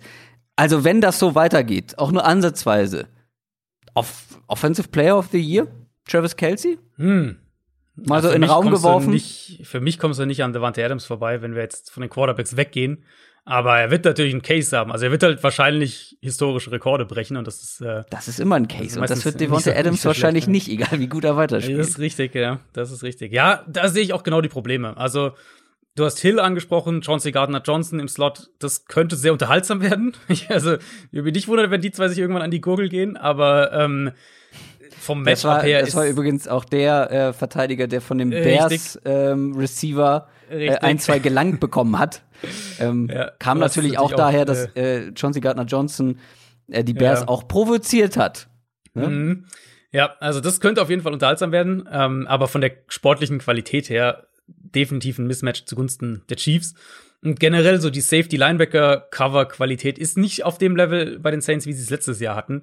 Und das da in die, in die Kerbe ja, schlägt Kansas City natürlich gnadenlos rein. Ähm, denke nicht, dass die Chiefs den Ball laufen können in dem Spiel. Da halte ich ja. das Saints-Spiel gegen die Eagles schon eher so für die Ausnahme, bedingt eben durch diesen Jalen Hurts-Faktor. Ähm, eigentlich ja. ist das eine der Top-Run-Defenses der Liga. Und Kansas City ist immer noch irgendwie inkonstant, was das Run-Game so generell angeht. Insofern also New Orleans hat defensiv schon so ein paar Bausteine, auf denen du was aufbauen kannst. Dass du eben die Offense eindimensional halten kannst, wahrscheinlich, dass du mit dem Foreman Rush die Line of Scrimmage gewinnen kannst. Ähm, das ist schon erstmal so der, der, der, das Grundfundament, um gegen die Chiefs Offense was auszurichten, glaube ich. Ich sehe trotzdem halt echt die Gefahr, dass dieses Secondary ja. zu viele Big Plays zulässt. Ja, ja. Ja, genau den gleichen Punkt habe ich auch aufgeschrieben. Das sind einfach das sind einfach keine guten Matchups für die, für die Saints Defense. Ja, ja. Alles, was über die Front hinausgeht. Die werden vielleicht auch äh, Mahomes dann mal für ordentlich Minus Yards sacken. Vielleicht keine 30 Yards, aber ähm, so ein paar Yards, Minus Yards. Ähm, alles schön und gut. Aber ich sehe halt einfach nicht, wie sie die tiefen Plays, die Big Plays verteidigen sollen. Auch Travis Kelsey, mhm. der ja auch mal etwas tiefer angespielt werden kann das wird, das, das wird enorm schwierig. Ähm, wie gesagt, also ich glaube, nur wenn Drew Brees spielt, haben sie vielleicht irgendwie eine Chance. Und dann hängt natürlich auch viel davon ab, wie kommt er zurück. Das war jetzt auch eine relativ lang, lange Pause. Klar. Ähm, weiß ich nicht, ist jetzt auch nicht unbedingt mehr in dem Alter, wo du nach einer Verletzung zurückkommst und nach elf Rippenbrüchen oder was das war. Ja, ähm, da kann das ja. schon sein, dass du limitiert bist, dass du gehemmt bist, vielleicht in manchen Situationen.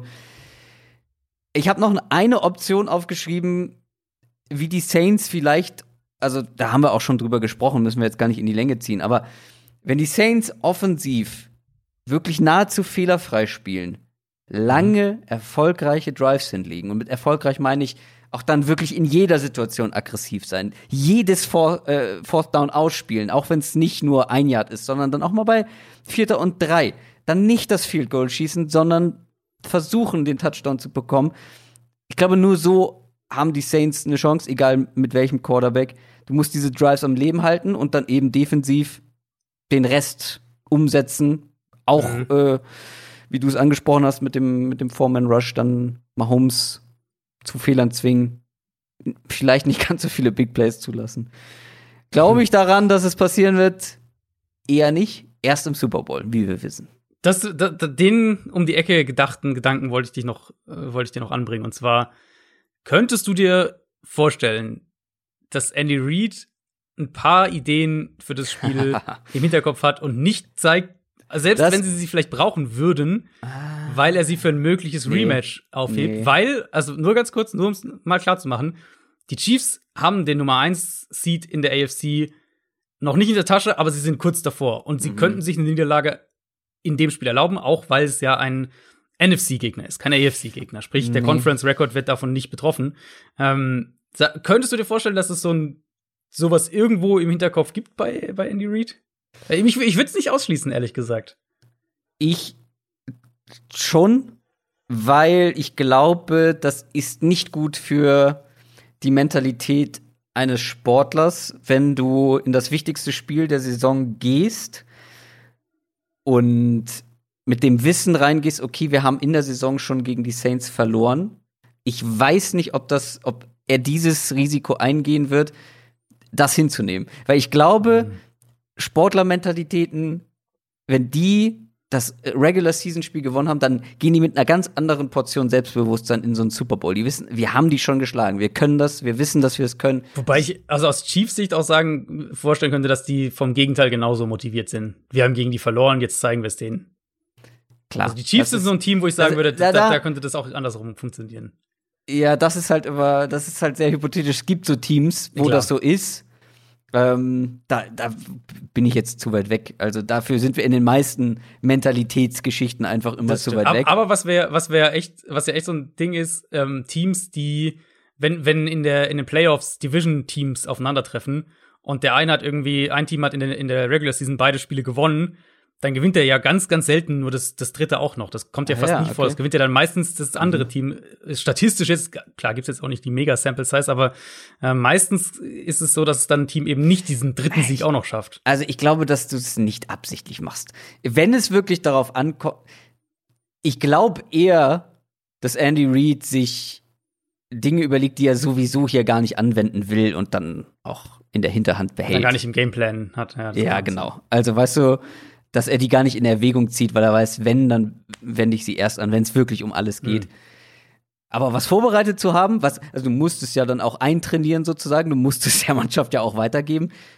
Das zu machen und es dann wegzulassen, nur um das zurückzuhalten, ja, das ist. Ja, gut, aber es gibt, also es ist ja schon so, dass Teams jetzt gerade solche Special Plays, ähm, dass die die teilweise die ganze Saison über eintrainieren und halt dann in Woche 15 ja. das erste Mal spielen oder so. Also das, das wäre jetzt, das würde ich ja theoretisch nicht dran hindern.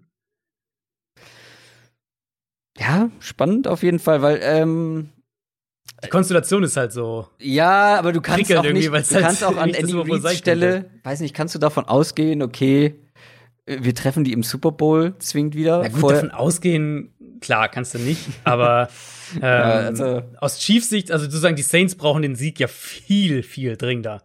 Ja, aber willst du den den schenken dann? Nein, nein, nein, nein, nein, natürlich nicht schenken, aber eben die Frage wäre eben nur, ob du so alles raushaust ja, ja. in dem Spiel oder ob du halt so, so zwei, drei vielleicht. Also weißt du, Andy Reid hat im Tape-Studium gesehen, okay, hier in der Situation macht die Saints Defense das und das könnten wir in der Red Zone bei Vierter und Goal könnten wir das ausnutzen. Aber die haben 80 aber diese Woche verschiedene macht das halt Versionen, nicht. die sie bei Vierter und Goal ausnutzen könnten. Ja, ja klar, aber vielleicht sagt er dann diese Woche, äh, wir hätten, sozusagen, wir hätten das perfekte Play dagegen, aber diese Woche packe ich es nicht in den Gameplan, sondern ich hebe es mir auf. Das könnte ich mir schon vorstellen. Ja, wie du das jetzt so sagst, kann ich es mir irgendwo vorstellen. Was ich mir auf der anderen Seite nicht vorstellen kann, ist, dass es für die Chiefs dann wirklich brenzlig wird und dass er wirklich dann alles auspacken muss. Okay. Gerade wenn siehst, Breeze du siehst deutlicher, du siehst deutlicher als ich. Also wenn Breeze spielt, glaube ich, dass es eine engere Sache wird. Mm, Breeze erstes Spiel, ah, da bin ich, ich bin, ja, ich glaube, ich bin etwas skeptischer. Machen wir weiter. Mit den Falcons und den Bucks. Die Atlanta Falcons haben den Sieg gegen die Chargers noch verschenkt. Typisch. Äh, und die Buccaneers haben gegen die Vikings gewonnen. Da muss man aber auch sagen, denn Bailey sei Dank. Ähm, der mhm. hat die, der hat den Bucks da, ja, ordentlich was geschenkt. Die Bugs sind noch nicht safe, was die Playoffs angeht. Mhm. Die können da noch rausrutschen. Die müssen jetzt also noch mal liefern und für mich gilt All Eyes on Offense, was äh, bei den Bucks so stattfindet. Wir haben ja Änderungen gefordert in ihrer späten Bye Week. Es gab ein paar Änderungen, aber sind das die, die wir wollten, die wir sehen wollten? Weil wir haben ja kritisiert immer, das Passspiel funktioniert nicht so, wie es könnte, das passt noch nicht so richtig zusammen. Ähm, jetzt mit Brady, da musst du andere Sachen machen, mit den Receivern gerade auch, dann brauchst du ein bisschen, ja, andere Dinge, mehr Kreativität.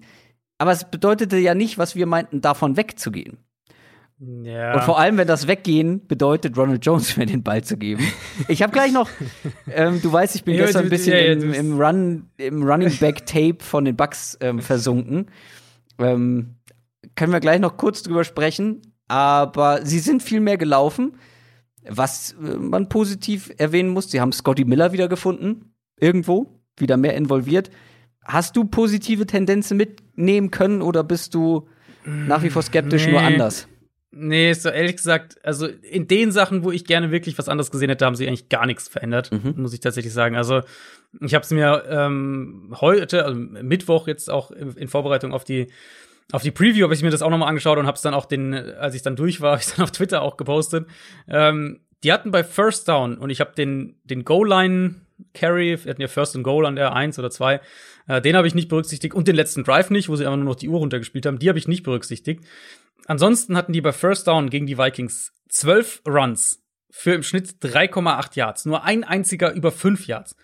Wenn sie den Ball geworfen haben, hatten sie 29 Yarder, ein 20 Yarder. Sie hatten auch Incompletion natürlich mit dabei, aber sie waren, wenn sie den Ball bei First Down geworfen haben, war es direkt so viel gefährlicher. Hm. Sie sind aber immer wieder und auch zu sehr ähnlichen Plays dann zurückgegangen. Ja. Also es ist ja nicht so, dass sie im Run-Game irgendwie auf einmal die mega äh, kreativen Play-Designs rausgepackt hätten, sondern es war oft auch ähnliche Sachen. Und man kann das ja auch ganz konkret dann einordnen. Die Bugs sind, wenn wir jetzt mal auf die Playoff-Anwärter-Teams und, und, und Contender-Teams schauen, die Bugs sind mit das schlechteste Team darin, direkt bei First Down ein neues First Down zu kreieren. Das heißt, sie müssen eben dauernd über Second Down und dann auch über Third Down oft gehen. Und ähm, das kann man ja direkt, also kann man ja direkt auch auf das Spiel hier anwenden. Falcons haben eine gute Run-Defense, mhm. habe ich ja auch einige Male gesagt die letzten Wochen. Und falls die Bucks wieder so über den Run gehen wollen, strukturell jetzt gesprochen, dann werden sie auch da wieder in lange Second- und Third-Downs kommen. Und da kommen dann eben immer wieder die zwei gleichen Probleme, die diese, die sozusagen dieses ganze strukturelle Problematik zusammenfassen. Nämlich Punkt eins: wenn du dich immer selbst in lange Third Downs bringst, dann lädst du auch Blitzing ein. Und wir haben bei den Bucks mit Brady, haben wir das jetzt regelmäßig gesehen, dass da die Hot Routes teilweise nicht passen, dass die Abstimmung da nicht stimmt, dass da Receiver und, und Quarterback nicht der gleichen Wellenlänge sind. Und Punkt zwei, du musst dann eben auch viel mehr vertikal gehen. Was die Bucks sowieso machen wollen, klar. Aber Brady's Deep Ball sieht halt teilweise echt erschreckend aus. Ich meine, er hatte diesen einen, du hast Scotty Miller angesprochen, dieser eine Touchdown, was war das, 40 Yards oder sowas. Mhm. Ähm, der war super platziert, überhaupt keine Frage aber halt echt auch wieder krasse Fehlwürfe. Gerade wenn sie irgendwie so bei, bei Dritter und Fünf, Dritter und Sechs dann irgendwie zu Gronk oder zu, zu Evans tief gehen wollten. Ja. Da hatte sie teilweise wirklich um drei, vier Yards verfehlt. Ähm, ja, also für mich ehrlich gesagt nichts von dem, was ich mir erhofft hätte nach der Bye Week. Das habe ich mir gedacht. Deswegen habe ich so angesprochen. Aber du hast eben gerade, ähm, du hast ja offensichtlich die Runs alle noch mal genauer angeguckt, so wie ich. Mhm. Von wem war denn dieser eine 5-Yard First Down Run? Äh, Kannst du dich das erinnern? Das weiß ich nicht mehr tatsächlich. Nee, das, also ich, ich vermute mal Ronald Jones, aber mhm. ja, das weiß ich tatsächlich nicht mehr. Ich habe es mir halt auch noch mal angeguckt, weil ich habe auch wieder Kritik bekommen dafür, dass ich so ein Ronald Jones Hater sei. Ähm, weil er ja. Achso, du meinst den Run? Ah ja, okay. Was? Nee, nee, nee, du hast gerade die Runs, die First Down Runs aufgezählt und hast gesagt, einer so. war irgendwie bei über fünf Yards. Ähm, einer, einer war ein 16 Yarder, ja, das war Ronald Jones. Einer, einer war über fünf Ja, ja, genau. Ähm, ja, der hat ja auch viele Yards dieses Jahr und ähm, er hat ja auch auf jeden Fall gewisse Vorzüge. Explosiv ist er, sehr athletischer Back, ähm, holt oft positive Yards noch raus, auch wenn er früh Kontakt hat. Aber guckt euch die Runs, wie Adrian, von diesem Vikings-Spiel. Ähm, guckt euch die an. Dann glaube ich, wisst ihr, was ich meine, und zwar ziemlich schnell. Weil man sieht halt ganz oft, dass noch viel mehr drin ist. Es ist nämlich ganz oft gar nicht so, dass das irgendwie schlechtes Blocking ist und er deswegen so früh gestellt wird, sondern dass er sich einfach falsch entscheidet. Mit mehr Vision, mit etwas mehr Geduld hier und da. Der wartet nicht auf seine Blocks. Der wartet nicht, bis sich irgendwie mal ein Gap entwickelt oder eine Lücke aufmacht. Der will immer mit dem Kopf durch die Wand. Und das kommt natürlich dann erschwerend noch hinzu ähm, für die Bugs insgesamt. Und du hast es gesagt, die Falcons können den Run ganz gut verteidigen. Ja, der hat viele Rushing mhm. Yards, aber der hat auch enorm viele Versuche dafür gebraucht. Ähm, generell, die Zahlen stimmen mir da auch im weitestgehend zu. Also der hat keine gute Big Play-Quote. Ähm, der hat nicht viele Avoided Tackles, weil ihm da auch die Agilität für fehlt. Und wenn du dir dann mal, sie haben ja endlich mal Shady McCoy ein bisschen eingebunden, wenn du dir dann mal Ja, anguckst, ja. das waren, glaube ich, nur vier Runs, die er hat. Aber all diese Runs hätten genauso gut auch viel früher gestoppt werden können. Aber er, weil er kurz mal wartet, er überlegt, er hat die Vision, die Geduld und dann holt er halt doch noch mal ein bisschen mehr raus. Und das fehlt Ronald Jones halt komplett. So eine Mischung aus den beiden wäre, glaube ich, optimal. Ähm, Mm, Ja, sie wollten ja offensichtlich da bewusst was umstellen, weil, weil äh, Leonard Fournette war ja ein, äh, also war ja fit, aber war, wurde aus dem Kader gestrichen. Insofern, ja, aber dann, wollten sie da irgendwas verändern noch. aber dann verstehe ich nicht, wie du, wie du äh, McCoy reinwirst. Das war ein Drive vor allem, wo er auf dem Feld war. Und der hat eigentlich nur gute Plays gehabt. Nur Ja. positive Plays. Und ähm, wirklich auch noch kreiert. Es gab so ein Play, da war die Mitte zu. Er bounced aber nach außen und sieht, dass da halt viel Platz ist. Und das siehst du von Ronald Jones halt sehr, sehr selten. Und ich habe da auch unter deinem Tweet ähm, zwei Fotos gepostet. Ja, Standbilder sind immer schwierig, aber da seht ihr, es sind Lücken da, aber ähm, da geht er nicht hin in diese Lücken. Und dann verstehe ich aber nicht, wie du dann wieder weggehst nach vier, Ja, fünf guten ja. Plays ähm, und gehst Aber dann wieder komplett zu Ronald Jones und McCoy war raus. Vielleicht wollten sie ihn nur mal ein bisschen die Füße nass machen lassen, gucken, wie fit er ist, keine Ahnung, irgendwie sowas in der Richtung, kann ja sein. Ähm, aber stimmt schon, also es war schon, war schon auffällig, dass, dass er eigentlich, eigentlich agil aussah und äh, sie ihn dann trotzdem nicht wirklich gefeatured haben, sondern äh, sehr bei Ronald Jones geblieben sind. Der ja aber, um, um den Bogen mal ein bisschen zu, zu, zu, äh, zu schlagen, der ja vielleicht diese Woche sogar ausfällt. Genau, Äh, kleiner Ronald Finger. Jones, genau, wurde am Finger ja sogar operiert, habe ich gesehen. Mhm, ähm, also irgendwas am kleinen Finger gehabt und Ja, der kriegt da irgendwie, der kriegt da irgendwie eine, eine Schraube rein sogar. ja, ja, genau. Ähm, und ich meine, Finger für einen Running Back ist jetzt nicht so ganz ideal, weil er so muss er den Ball festhalten können. Insofern vielleicht ja ein bisschen, vielleicht sehen wir ein bisschen mehr McCoy, Keyshawn Vaughn, ähm, dann auch mehr Production von den Running Backs im Passspiel. Das wäre natürlich dann Da ist Shady ideal. übrigens auch der bessere. Genau. Ähm, kann natürlich auch sein, dass wenn Jones ausfällt, dass sie einfach Fournette 20 Mal laufen lassen. Das, also, das will ich auf keinen Fall ausschließen. Ja, aber jetzt mal äh, war sehr viel Running Back Talk. Aber muss auch mal sein. Ähm, aber jetzt, um wieder zurückzukommen auf dieses Matchup, gerade weil die Falcons eben ja vermeintlich gut gegen den Run sind, musst du hier mehr durch die Luft Mhm. attackieren. Ja. Und da wird es natürlich sehr interessant sein, zu sehen, wie Arians das angeht. Äh, ja, ich, also ich bin an dem Punkt, wo ich sage, ich glaube nicht, dass die Bucks wahnsinnig viel umstellen, offensiv, also nicht grundlegend umstellen zumindest. Große Frage für mich ist eben, ob Atlanta dann unter den Gegebenheiten, also selbst wenn die Bucks sehr run-heavy sind bei First Down, ob Atlanta dann Brady unter Druck setzen kann. Mhm. Weil wenn, wenn, klar, wenn Tampa eben in diese langen Downs kommt, da, da wackelt Brady dann häufiger mal, da kannst du natürlich auch mehr machen. Aber die Falcons sind jetzt weder eine sonderlich komplexe Defense, ähm, noch haben sie die Pass-Rush-Power, Ja. ähm, die andere Teams haben. Und sie hatten, also wir haben es ja vorhin schon bei den Chargers kurz angesprochen, ähm, also sie haben ja auch gegen die Chargers jetzt nicht den Mega-Druck gemacht auf, auf die Offensive Line. Und Tampa Bay hat ja nun mal eine deutlich bessere Offensive Line als die Chargers. Klar, dann, wenn man es dahinter noch weiterdenkt, auch individuell, Atlanta müsste in Coverage eigentlich mit diesen ganzen Bucks Receiving-Optionen wackeln. Ähm, auch wenn das gegen Minnesota jetzt sicher nicht auf dem Level war, was wir vorher vielleicht gedacht hatten. Aber an sich, ja, an sich muss Tampa den Ball durch die Luft bewegen können.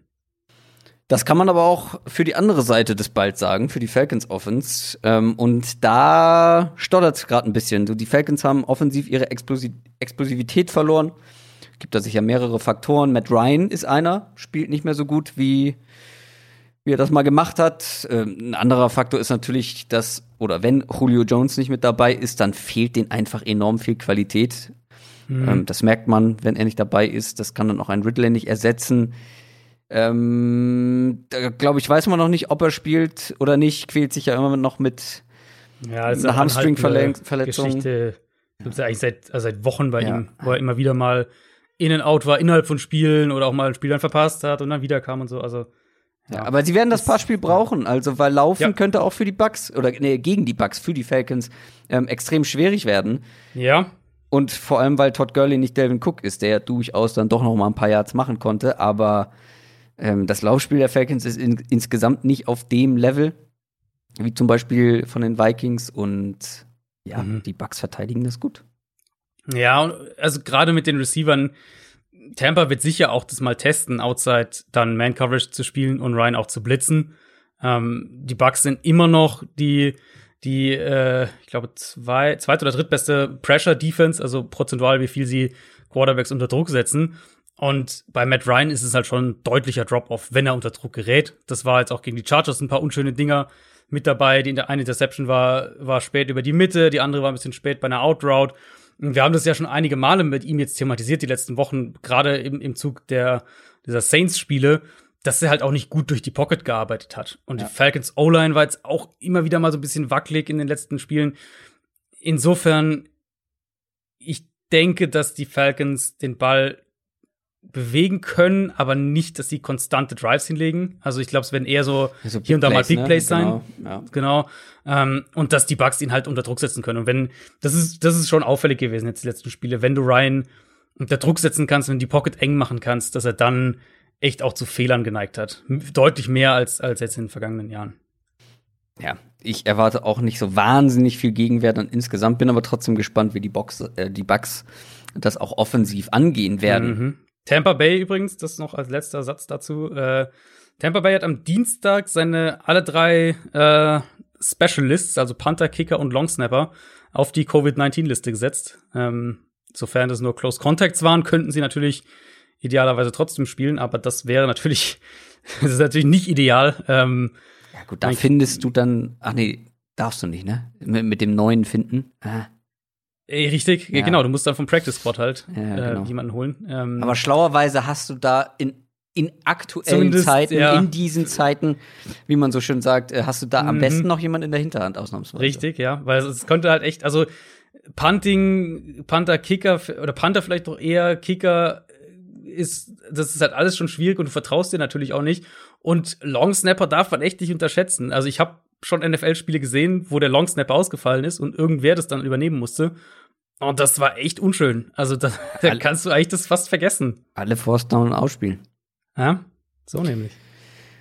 Sehr lange über dieses Spiel gesprochen. Machen wir weiter mit einem Division-Duell zwischen den Minnesota Vikings und den Bears aus Chicago. Beide stehen 6 und 7. Die Vikings haben gegen die Bucks verloren, die Bears haben gegen die Texans gewonnen. Und deshalb ist das auch ein enorm wichtiges Spiel, mhm. weil enorme Playoff-Relevanz der Verlierer ist quasi so gut wie aus dem Rennen, gerade wenn die Bears verlieren, ähm, weil die haben das erste Spiel zwischen den beiden schon verloren. Aber wenn die Bears gewinnen, dann sind die auch tatsächlich wieder im mhm. Geschäft.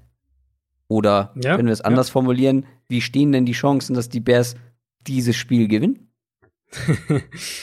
ja, also ich bin nicht so wahnsinnig optimistisch, sage ich es mal so. Ähm, vor allem, mhm. weil, also wenn wir vor vier Wochen über das Spiel geredet hätten, dann hätte ich wahrscheinlich jetzt hier an dem Punkt gesagt, irgendwie so sinngemäß, naja, die Bears äh, sind halt defensiv stark und können, können die Vikings Offense limitieren und vielleicht können sie dann genug gegen diese anfällige Vikings Defense machen, um das Spiel zu gewinnen.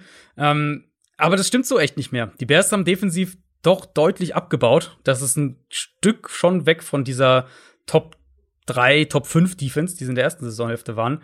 Ähm, fängt für mich in der Coverage an, wo sie deutlich mehr wackeln als noch früher in der Saison.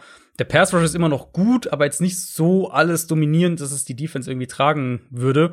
Und das könnte man in dem Spiel schon auch merken, weil Minnesota einfach eine, eine explosive Offense hat, wenn man es zulässt gewissermaßen.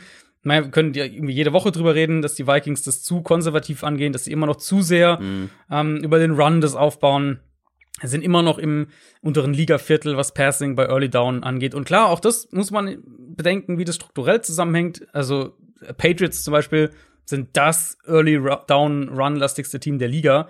Ähm, aber was halt auch einfach daran liegt, dass sie den Ball nicht werfen können. Das ist ja mit jetzt den Vikings oder auch den Titans oder auch den 49ers ist es ja eine andere Sache, wo eben Run und Passing Game sehr eng miteinander verknüpft sind. Ähm, nur eben auch gerade wie bei den Titans würde ich bei Minnesota das Pendel also ein bisschen mehr bei Early Down ins Passspiel, Richtung Passspiel ausschlagen lassen. Ich glaube, das könnte der Offense schon echt so einen so einen Boost geben. Das wird sich über Nacht aber nicht ändern. Deswegen, ähm, glaube ich, kann man, muss man die Debatte gar nicht groß weiterführen. Und auch ganz sicher nicht in diesem Spiel, weil ich vermute, dass Minnesota seiner Offensive Line in Pass Protection nicht sonderlich vertrauen wird gegen diese Bears Defensive Line, was nee. wahrscheinlich auch gerechtfertigt ist. insofern vermute ich, dass sie den Ball eher noch mehr aus Cousins Hand nehmen und wenn dann wirklich primär über das Play-Action-Rollout-Game ihn, ihn werfen wollen. Ähm, Problem damit, Chicago, ja, die Defense wackelt, aber die Run-Defense ist immer noch gut. Insofern spielst du dann ein bisschen in den äh, der Defense in die Karten. So wie die Bears in der Secondary aktuell spielen, ist das für mich halt ein klares Mismatch zugunsten der Vikings Receiver und da musst du eben andere Wege finden, wie Cousins den Ball loswerden kann, ohne yeah. Dass die Offensive Line zu sehr im Mittelpunkt steht. Ja, das mit man spielt den Bears defensiv in die Karten, finde ich einen guten Punkt. Ähm, das denke ich mir nämlich auch. Also ja, Sie haben es schon häufiger mal gelöst, indem sie ihn viel rausrollen lassen aus der Pocket und dann äh, so den Druck, dem Druck ausweichen können. Aber Khalil Mack und Akim Hicks, die sind einfach ein Problem. Und gerade ein Akim Hicks gegen diese Vikings-Line, was die Interior-Line angeht, ich glaube, da wird sehr, sehr schnell sehr viel Druck auch kommen. Mhm. Und ja, natürlich haben die gute, gute Matchups dann mit ihren beiden Receivern. Aber er muss dann die Bälle auch da erstmal hinkriegen ähm, beziehungsweise ähm, ja, ja. Also, dem Druck. Mich, mhm. mich würde es nicht wundern, wenn das so ein Spiel wird, wo die, wo die Vikings die Hälfte ihrer Pässe per Play-Action werfen. Und es wäre wahrscheinlich nicht der blödeste Ansatz. Ja, fair. Ähm, ich sehe hier, glaube ich, nicht so bedeutende Vorteile für die Vikings Offense. Ähm, hängt viel davon ab, wie sie dann auch den Lauf dann wirklich stoppen können, weil wir haben auch schon andere Teams gesehen, die eigentlich ganz gut gegen ja, den Lauf sind, genau. aber gegen die Vikings dann trotzdem keine Chance hatten und das nicht genau. verteidigt haben. Und wenn sie das nicht verteidigt bekommen, ähm, dann ist es letztendlich auch ähm, ja, zweitrangig, wie viel Druck sie dann auf Kirk Cousins ausüben können, weil die eigene Offense muss ja eben auch was liefern. Das Gute ist, sie treffen auf die Vikings Defense und ähm, ja. Ja, also bei den, ich finde, bei den Bears gibt es ein paar positive Tendenzen, insofern, dass man jetzt auch gegen schlechte Run-Defenses hm. laufen kann. Das ist gut gesagt, ja. Ja. Ähm, Trubisky ist besser als Foles. Ja, mhm. Du musst immer das Positive sehen. Richtig, richtig. Und vor allem ähm, glaube ich, dass seine Receiver ihm auch wieder sehr helfen können. Ähm, ich sehe nicht, wer einen Allen Robinson konstant verteidigen soll. Nach dem Catch holen die einiges raus. Ähm, sie kriegen ihre Waffen ein bisschen besser eingebunden, allgemein. Und die Vikings Defense bleibt einfach ein Thema aus negativer Sicht, finde ich.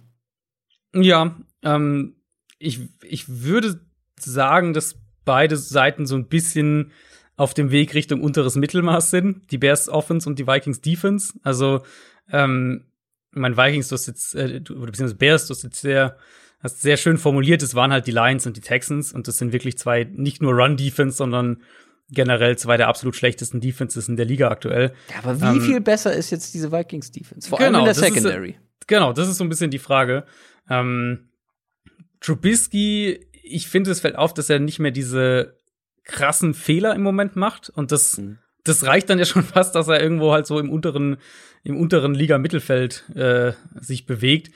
Hatte gegen Houston auch ein paar wirklich gute Bälle, ein paar auch in, in enge Fenster zu Robinson, zu, zu Jimmy Graham. Und das erwarte ich hier schon auch. Also du kannst die Vikings natürlich immer noch in der Secondary angreifen, auf Cornerback allen voran. Frage ist halt so ein bisschen, wie sehr willst du dich drauf verlassen? Gegen eine Mike Zimmer Defense, die immer noch zwei super Safeties hat. Ähm, Cam Danzler wäre so meine Antwort, wenn ich sage, wer, wer nimmt's mit Allen Robinson auf? Ich glaube, das könnte ein, ein, interessantes Duell zumindest werden. Und vielleicht auch Eric Hendricks zurück. Das wird die Defense natürlich auch stabilisieren. Also Vikings Defense ist immer noch verwundbar, überhaupt keine Frage, aber sie ist jetzt auch nicht so nach dem Motto gefundenes Fressen. Also ich sehe sie, um deine Frage zu beantworten, ich sehe sie schon noch deutlich aktuell über ähm, Detroit und, und vor allem Houston. Also Houston ist für mich wahrscheinlich gerade die schlechteste mhm. Defense der Liga aktuell. Ja. Ähm, die Vikings sind ja auch Favorit. Zu Recht, glaube ich auch. Mit der Offense und gerade diesen Playmakern in der Offense kannst ja. du kannst du gegen viele Teams in der NFL gewinnen. Aber ich würde die Bears nicht abschreiben. Ich finde, es gibt nee, ja die, das, die Bears gewinnen auch immer so komische Spiele, ne? Also ja, und vor also allem finde ich, gibt's ja eben gute Matchups auf beiden Seiten mhm. des Balls. Und mhm. Gerade das Duell dann an der Line, ich, ähm, es wird generell ein spannendes Spiel, weil es halt auch so weitreichend sein kann. Also wie gesagt, wenn die Bears das gewinnen oder auch wenn sie es verlieren, dann ähm, haben die Vikings richtig gute Karten, noch irgendwie in die Playoffs zu rutschen. ähm, beziehungsweise reinzukommen über eine Wildcard. Und ja, es wird ein spannendes Spiel. Mhm. Vielleicht sprechen wir später nochmal drüber. Oh, okay. Kommen wir zu den Colts und den Texans, das nächste Division-Duell. Aber nicht mit gleichen Records. Äh, mit umgekehrten Records. Die Colts sind 9 und 4. Die haben deutlich gegen die Raiders gewonnen. Das war der zweite Sieg in Folge und die Texans haben gegen die Bears verloren, stehen 4 und 9. Das war die zweite Niederlage in Folge. Also komplett unterschiedliche Voraussetzungen für dieses Spiel. Das ist ähm, das zweite Spiel der beiden innerhalb von, was waren das jetzt, drei Wochen. Ich glaube, vor zwei Wochen gab es dieses mhm. Duell ja, schon genau. mal. Das war denkbar knapp tatsächlich. Also mhm. wir erinnern uns, die Texans da beinahe noch einen Game-Winning-Drive hingelegt, kurz vor der Endzone den Ball gefummelt. Aber leichter wird's nicht. Also, du hast gerade schon angedeutet, die eigene Defense der Texans geht vor mhm. die Hunde. Spielt wirklich katastrophal schlecht. Die eigene Offense stottert auch gewaltig. Wir haben mal wieder ganz vergessen, was für ein X-Faktor Will Fuller für diese Offense ist. Äh, davon haben wir ja letztes Jahr schon jede Woche gesprochen eigentlich. Und man sieht es jetzt auch. Seitdem der weg ist, läuft es nicht mehr ganz so rund. Äh, dazu jede Menge Pressure. Man hat es gegen Akim Hicks gesehen, äh, in der Mitte gerade große Probleme bekommen. Und jetzt kommt der Forrest Buckner, das ist ja jetzt auch nicht mhm. gerade so ein schlechter. Der hatte beim letzten Aufeinandertreffen neun Quarterback-Pressures, drei Sacks. Und also mir fehlt einfach momentan, mir fehlen generell auf beiden Seiten die positiven, ja, Trends für die Texans, dass das hier groß anders werden könnte. Für mich sind es eher negative Trends und gerade was das angeht, warum sollte DeForest Buckner nicht wieder eine richtig gute Woche haben? Hm, ja, also Houston, um auf der Seite des Balls zu bleiben, Houston muss einen Shootout gewinnen, wenn sie das gewinnen wollen. Was ja, ja wie?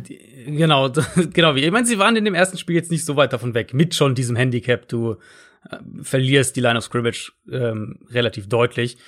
Brandon Cooks kommt vermutlich zurück. Der hat jetzt dann gegen Chicago auch noch gefehlt und dann wird's halt echt dünn ohne Will mhm. Fuller, ohne, ohne Randall Cobb, die äh, auch beide dieses Jahr nicht mehr spielen werden und dann auch noch ohne Cooks. Also Cooks wahrscheinlich wieder mit dabei. Chicago hatte dementsprechend auch weniger Angst, Watson zu blitzen und hat das dann auch gut gemacht. Ähm, das ist ja nicht das Spiel der Colts. Insofern bin ich auf das Matchup gespannt dahingehend, ob Houston eben Anpassungen irgendwie vornehmen kann. Weil die, also die Offensive Line für Houston ist ja schon so ein bisschen eine Wundertüte. Die haben in dem Spiel gegen die Colts vor zwei Wochen haben sie mega gewackelt. Ähm, sie hatten aber auch echt schon Spiele, wo sie ziemlich gut aussahen, auch gegen, gegen solide Defenses. Trotzdem hätten die Texans das, wie gesagt, auch absolut gewinnen können. Und mhm. falls es Houston irgendwie schafft, dass Deshaun Watson ein bisschen mehr Zeit in der Pocket hat ähm, und eben nicht wie, ich meine, du hast jetzt die Buckner-Stats gesagt, er stand halt auch bei fast genau der Hälfte seiner Dropbacks unter Druck in dem Spiel. Ähm, dann können sie es, glaube ich, offensiv schon spannend machen. Es muss eben auch so gehen. Das ist halt der, der Weg, weil was Houston sicher nicht haben wird, ist ein Run-Game. Da müssen wir gar nicht drüber reden. Die sind wahnsinnig schlecht, was das, äh, was das Run-Game offensiv angeht. Das ist auch 0,0 mit dem Passspiel irgendwie verknüpft. Und dann glaube ich auch, also kann ich mir nicht vorstellen, dass sie gegen diese Colts Front irgendwie den Ball laufen können. Sprich, viel, ich erwarte viel underneath Passing, Ball schnell raus, Watson wirklich als Ballverteiler und dann schauen, ob du einzelne Big Plays zu Cooks allen voran, ob du die irgendwie reinkriegst. Naja, du hast den Run angesprochen bei den Texans. Oh, das ist ja auch in der Defensive so ein Thema. ja. Also, das ist eine reinste Shitshow, was die gegen den Run machen. Und ja. die Colts haben plötzlich angefangen oder gelernt, wie man den Ball laufen kann.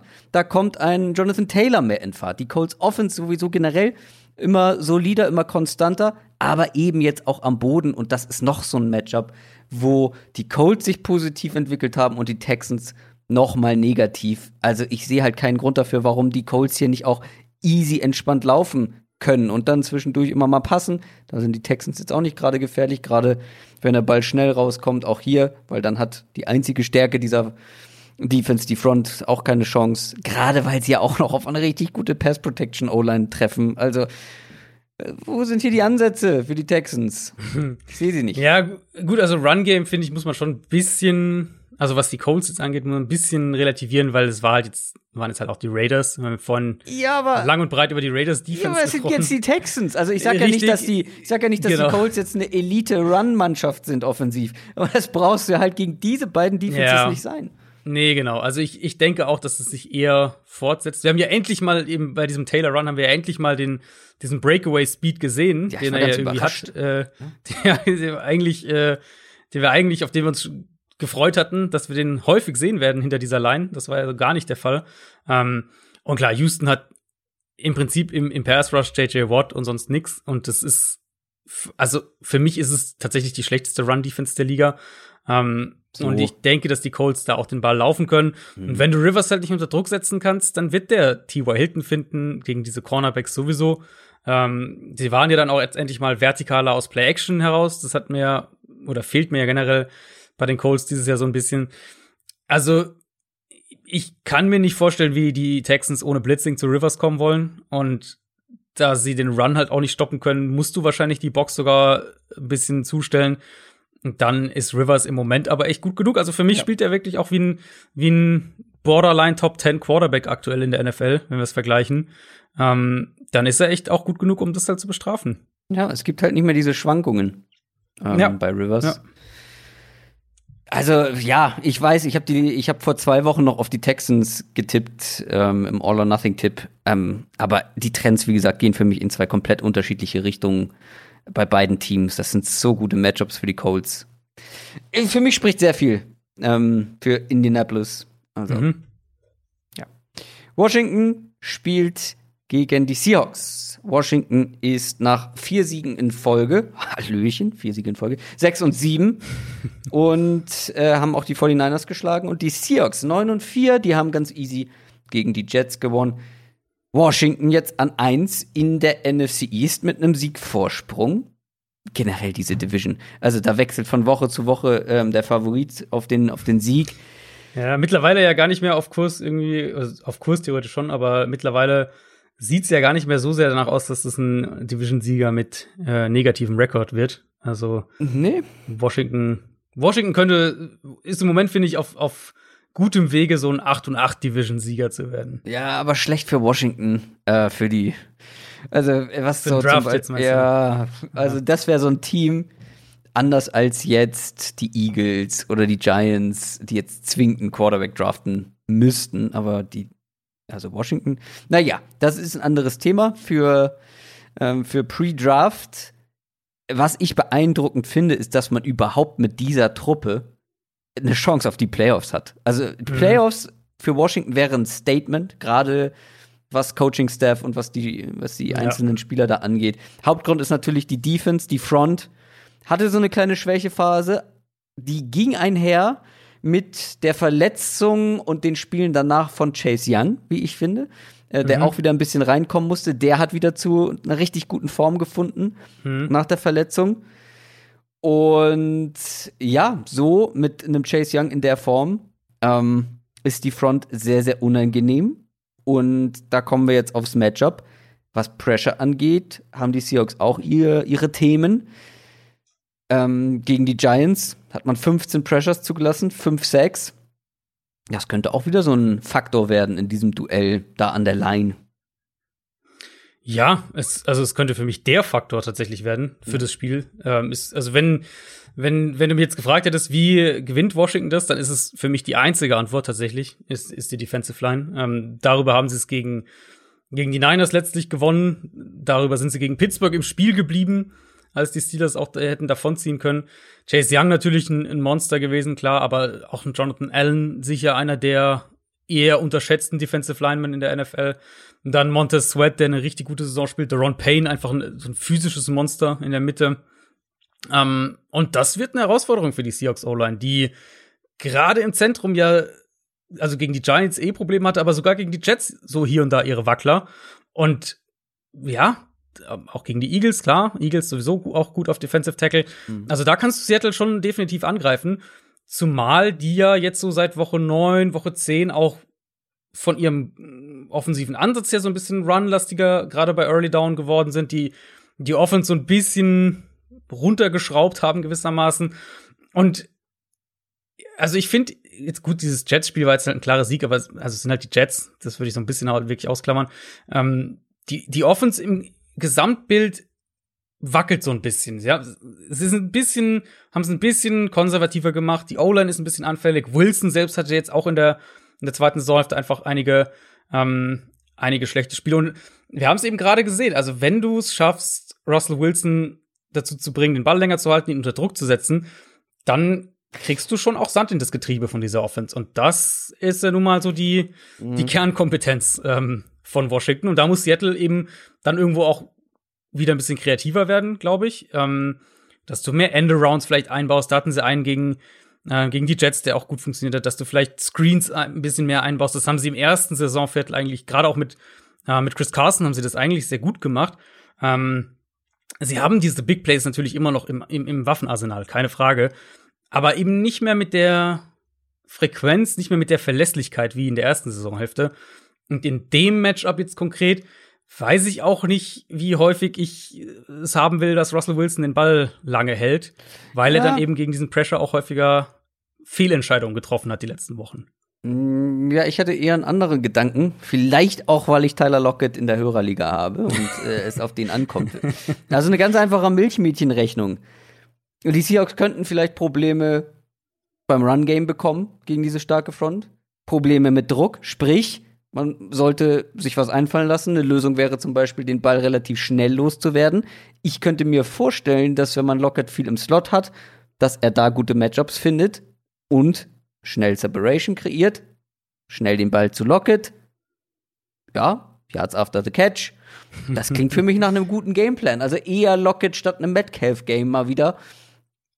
Wäre ich persönlich sehr für, aber jetzt auch mal ganz äh, objektiv betrachtet, beziehungsweise aus Seahawks Sicht, wäre das für mich ein Ansatz, um, um da irgendwie gegen anzukommen.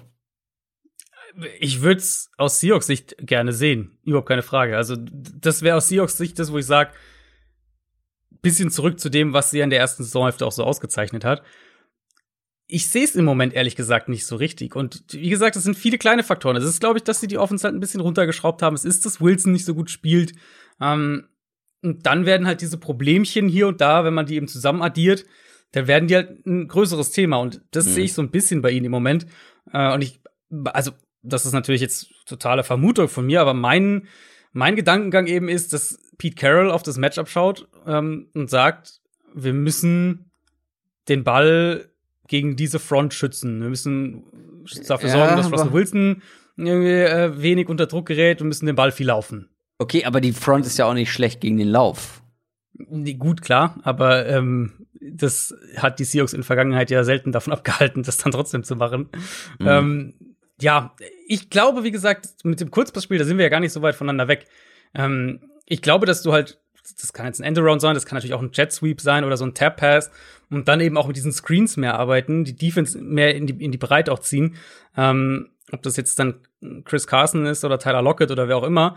Aber von der Grundidee sind wir da ja gar nicht so weit voneinander entfernt. Ich glaube halt, dass das eher der Weg sein wird, als dass mhm. äh, Seattle jetzt auf einmal wieder anfängt, den Ball fünfmal in der Halbzeit tief zu werfen. Nee, das werden sie, glaube ich, auch nicht gut hinbekommen. Deswegen, ich meine, mhm. also schnell den Ball zu Lockett bekommen. Aber ich glaube auch eher, dass wir ein sehr ähm, Chris Carson Screen-lastiges mhm. Game sehen werden. Ja. War auch ja, schon. Das denke ich bei mir im Kopf. Wir müssen noch kurz über die Washington Offense sprechen. Auch wenn es da nicht so viel zu besprechen gibt, weil die macht nicht mehr als nötig, wenn ich das mal so sagen mhm. darf. Alex Smith hatte sich ja verletzt, sieht aber so aus, dass er spielen könnte ja. ähm, gegen die Seahawks. Das Ding ist, so wenig wie gegen die 49ers kann man sich hier nicht erlauben. Beziehungsweise, nee. da muss man schon mehr machen, weil die Seahawks werden auch egal gegen welche Defense die spielen, vermutlich offensiv mehr zustande bekommen als die 49ers mit Nick Mullins. Und mhm. dann musst du halt schon ein bisschen, schon ein bisschen aufs Gaspedal drücken. Dann bleibt halt wiederum die Frage, ob sie das können. Ähm, ich glaube ehrlich gesagt nicht. Also gut, wenn Haskins, wenn Haskins spielt, dann eh nicht. Ich vermute auch, dass Alex Smith äh, spielen wird. Äh, aber diese Offense ist ja trotzdem wirklich sehr eindimensional und, und halt mhm. halt auch hat eine klare hat einen, klares, einen klaren Deckel oben drauf, wie weit sie gehen können. Es gibt eine gewisse Baseline, wenn Alex Smith spielt. Die, die Offense zerfällt nicht direkt, wenn der Quarterback unter Druck gerät. Es gibt auch hier und da mal einen guten Deep Shot. Aber alles ist halt doch irgendwie auf Kante genäht. Und, mhm. und Washington hat ja auch wirklich kein, kein funktionierendes Run-Game aktuell. ich denke, dass Seattle die Line of Scrimmage jetzt vielleicht nicht dominiert, aber halt einigermaßen kontrolliert und dann eben aggressiv wird mit dem Blitzing. Äh, vielleicht ja auch mit Carlos Dunlap zurück bei den Seahawks, der, der ja definitiv einen spürbaren Effekt auf diesen Pass Rush hatte. Quinton Dunbar könnte auch spielen, dann hätte Seattle mal zumindest seine Starting Secondary, die wir vor Saisonstart im Kopf hatten, zusammen. Ähm, was das dann qualitativ bedeutet, muss man mal abwarten. Aber ich sehe eher so ein Spiel, wo, wo, wo ähm, Seattle defensiv aggressiv vorgeht und vielleicht sogar mit der Defense das Spiel hier und da in die, in die äh, Schiene Heimsieg. Ähm, nee, ist auswärts, oder? Ich weiß gar nicht genau. Äh, auf jeden Fall in die Schiene. Das ist, sollte auswärts äh, Sieg, sein, ja. Äh, äh, Sieg fährt, dass sie halt hier und da mal ein kurzes Feld haben, vielleicht sogar ein Defense Score, irgendwie sowas in der Richtung. Das könnte ich mir tatsächlich ganz gut vorstellen hier, ja. Also ich, ich weiß nicht, ob du es anders siehst, aber Washington Offense traue ich mhm. bei aller Liebe für die Baseline, die sie haben, aktuell viel mehr. Die Baseline ist halt fast das Ceiling im Prinzip. Ja, es ist halt enorm, wie effizient sie damit Siege einfahren. Mhm.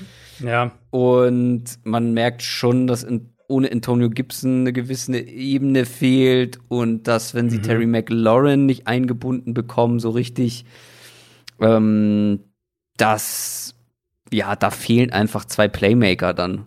Ähm, vielleicht kriegen sie, vielleicht kann Terry McLaurin hier mehr anrichten als gegen die 49ers, aber ähm, ja, ich bin da, bin da ähnlich skeptisch. Wobei die Seahawks Defense jetzt auch nicht gerade als Shutdown Defense bekannt ist. Nee, das nicht, aber sie haben sich ja schon gebessert über, also, ja. ich meine, jetzt gut, die letzten Gegner waren jetzt nicht der Maßstab, Jets und, und Giants dann noch mit Colt McCoy, aber die haben sich ja schon, der Jamal schon Adams ordentlich übrigens, stabilisiert. Ja, Jamal Adams hat, glaube ich, jetzt schon den Rekord für die meisten Ja. Sacks für einen Defensive Back gebrochen Ja. und hat ja nicht mal alle Spiele gemacht und es sind ja noch nicht mal Ja. alle Spiele rum. Nee, Also- ja, ich glaube acht, acht, acht Achteinhalb, oder achteinhalb steht glaub jetzt, ich. Äh, genau. Ähm, ja, da. und äh, das, das ist so ein Spiel, wo ich mir auch vorstellen könnte, dass er wieder irgendwie, weiß nicht, 15 Mal, äh, 15 Pass Rush Snaps hat und halt irgendwie zwei, zwei, dreimal dann sehr nah an den Quarterback oder sogar zu ihm durchkommt. Die Arizona Cardinals 7-6 spielen gegen die Eagles 4-8-1. Die Cardinals haben einen wichtigen Sieg feiern können gegen die Giants und die Eagles haben auch einen wichtigen Sieg gefeiert gegen die Saints. Plötzlich ist das ein ganz wichtiges Spiel für beide, dank dieser Siege. Die Eagles können tatsächlich mit ein bisschen Glück und Mithilfe diese Division noch gewinnen, aber in der Division wird mich gar nichts überraschen. Und die Cardinals stand jetzt in den Playoffs mit dabei, haben es also in der eigenen Hand. Die Eagles sind aber äh, ja in gewisser Weise eine Wundertüte. Liegt natürlich auch an Mhm. Jalen Hurts, weil man da nicht so genau weiß, was man bekommt. Jetzt das erste Spiel von Beginn an gemacht, ersten Sieg geholt. Da kann man aber sagen, was man will. Das war als Passer jetzt doch recht überschaubar Ja. einige Würfe verfehlt, einige Big Plays liegen gelassen. Da war mehr drin, auf jeden Fall. Trotzdem finde ich, du hast schon irgendwie gemerkt, da ist ein bisschen mehr Leben in der Offense. Natürlich Ja. als Runner ist er eine viel größere Waffe als Carson Wentz. Das hat man direkt gesehen. Da ist er wirklich gut, das kann er. Insgesamt fand ich es aber auch zielstrebiger. Also, da wo Carson Wentz dann noch irgendwie rumgeeiert ist und die, ja, gewartet hat und rumgetänzelt ist und keine Ahnung, nicht wusste, was mit dem Ball anzufangen und dann gesackt worden nach Sekunden. Das hatte ich bei ihm nicht so das Gefühl. Da war gleich ein bisschen mehr Feuer drin. Auch wenn Mhm. die Ausführung dann nicht immer äh, so gut war. Ähm, und vor allem haben wir gesagt, wir wollen das Spiel nicht als Maßstab nehmen, weil das war gegen eine sehr gute Front, gegen eine gute Defense. Wir haben eh nicht so wahnsinnig viel von ihm erwartet als Passer oder als Quarterback generell. Jetzt kommen die Cardinals. Die haben aber gerade wiederum die Giants bei sieben Punkten gehalten. Ist jetzt halt die Frage, wie viel einfacher wird's Mhm. denn überhaupt für Jalen Hurts? Also mein erster Takeaway, da können wir direkt wunderbar an, an, an Washington anknüpfen, wir bleiben ja eh in der Division, ähm, war tatsächlich Baseline. Also Hurts, Hurts hat, du hast ein paar Sachen gesagt, hat auf jeden Fall jede Menge Fehler als Passer gemacht, was da Receiver verfehlt, Ball war nicht genau, hätte eigentlich einen Pick haben müssen, der vielleicht sogar ein Pick Six gewesen wäre. Ähm, aber er hat halt Den die Offense nicht versenkt. okay. Kannst du. ähm, Nummer eins Jalen Hurts-Fan. Äh, er hat die Offense halt nicht versenkt, wie Carson Wentz das viel zu oft gemacht Ja, hat dieses ja, Jahr. Und genau. sie haben offensiv, haben sie alles super simpel gehalten. Das waren also extrem viele One-Read-Plays, wenige Reads in der Mitte des Feldes, wo er wirklich mal mehrere Sachen hätte lesen müssen, irre viele Rollouts. Ähm, hat dann halt diesen ersten Read auch oft genommen und den Ball dann halt auch un unfallfrei dahin gebracht. Und das alleine war ja schon diese Baseline quasi, die Ja. mit Carson Wentz eben ähm, Den ersten Read mal hat. nehmen. Ja, genau, ganz genau. Also, weißt du, Ähm, das war ja auch ganz oft so, dass der Read da war eigentlich, aber er nicht den, ja, den, den, nicht- den nicht nimmt, Trigger ja. gezogen hat. Und dann halt gesackt wird äh, nach drei Sekunden oder so, genau. Genau. Äh, ge ja, plus eben bei all, also bei allen Defiziten klar, aber gewisse Baseline als Passer in der Struktur der sehr simplen Offense in, in diesem Fall. Ähm, plus dazu natürlich X-Faktor als Runner, 100 Rushing Yards und sie haben das ja auch strukturell, haben sie das ja intensiv genutzt. Also klar, da waren ein paar Scrambles mit dabei, aber ja auch echt viele Zone Reads, Option Plays, womit die Saints Probleme hatten. Auch der lange, ähm, der, dieser 80 Yard Touchdown Run von, von Miles Sanders war ja ein Zone Read, bei dem sich auf einmal die komplette Line of Scrimmage geöffnet hat, weil du halt einen Spieler ungeblockt lässt, der Linebacker nimmt die falsche Gap, weil eben Jalen Hurst als Runner eine Gefahr darstellt und plötzlich ist halt Riesenplatz da für, ähm, für Miles Sanders. Und auch, das fand ich auffällig, Doug Peterson hatte ein anderes Vertrauen in die Offense. Der war Ja. Deutlich aggressiver bei Fourth Down, was ja eigentlich so, so sein Ding war in den letzten zwei Jahren. Mhm. Ähm, dieses Jahr deutlich weniger, weil er halt da auch der Offense nicht vertraut hat. Offensive Line hat besser gespielt. Da hilft's natürlich, wenn der Quarterback den Ball äh, besser verteilt, wenn er selbst auch viel mal aus der Pocket rauskommt, statt irgendwie ein schlechtes Play vielleicht noch schlimmer zu machen. Und jetzt natürlich die Frage, wie reagieren denn Defenses? Also wir haben jetzt einen NFL-Tape von ihm. Die Saints in meinen Augen wirkten nicht gut vorbereitet, weil eigentlich haben die Eagles jetzt in meinen Augen nichts gemacht, was du nicht hättest erwarten müssen. Ähm, ich vermute, dass Defenses sich jetzt noch mehr drauf fokussieren werden, ihm diesen ersten Weg, quasi diesen ersten, diese- die- diesen Plan A sozusagen wegzunehmen. Mhm. Ähm, Hurts dann eben zu limitieren, das Spiel für ihn noch schwieriger zu machen, und dass wir dann auch schon Probleme in der ähm, in- in der Eagles Offense sehen werden. Und die Cardinals, das ist das Giants-Spiel gerade angesprochen, die Cardinals Defense spielt echt seit Wochen gut. Also muss man wirklich sagen, gegen die Giants war es jetzt natürlich Hassan Reddick allen voran mit, mit den fünf Sacks ähm, und Marcus Golden auch. Aber sie spielen es jetzt echt seit Wochen in verschiedenen Konstellationen auch gegen sehr verschiedene Offenses. Ähm, spielen sie es echt ordentlich, wenn man bedenkt, dass ein Chandler Jones fehlt, dass die, die Outside Cornerbacks nicht gut sind, aber sie halten es halt irgendwie zusammen und die, die Eagles sind jetzt ja nicht die Wide Receiver Bedrohung, sag ich mal, wo du jetzt sagst, da, keine Ahnung, wie du die Wide Receiver decken willst. Ähm, insofern vermute ich, dass Arizona hier auch aggressiv sein will, hier und da.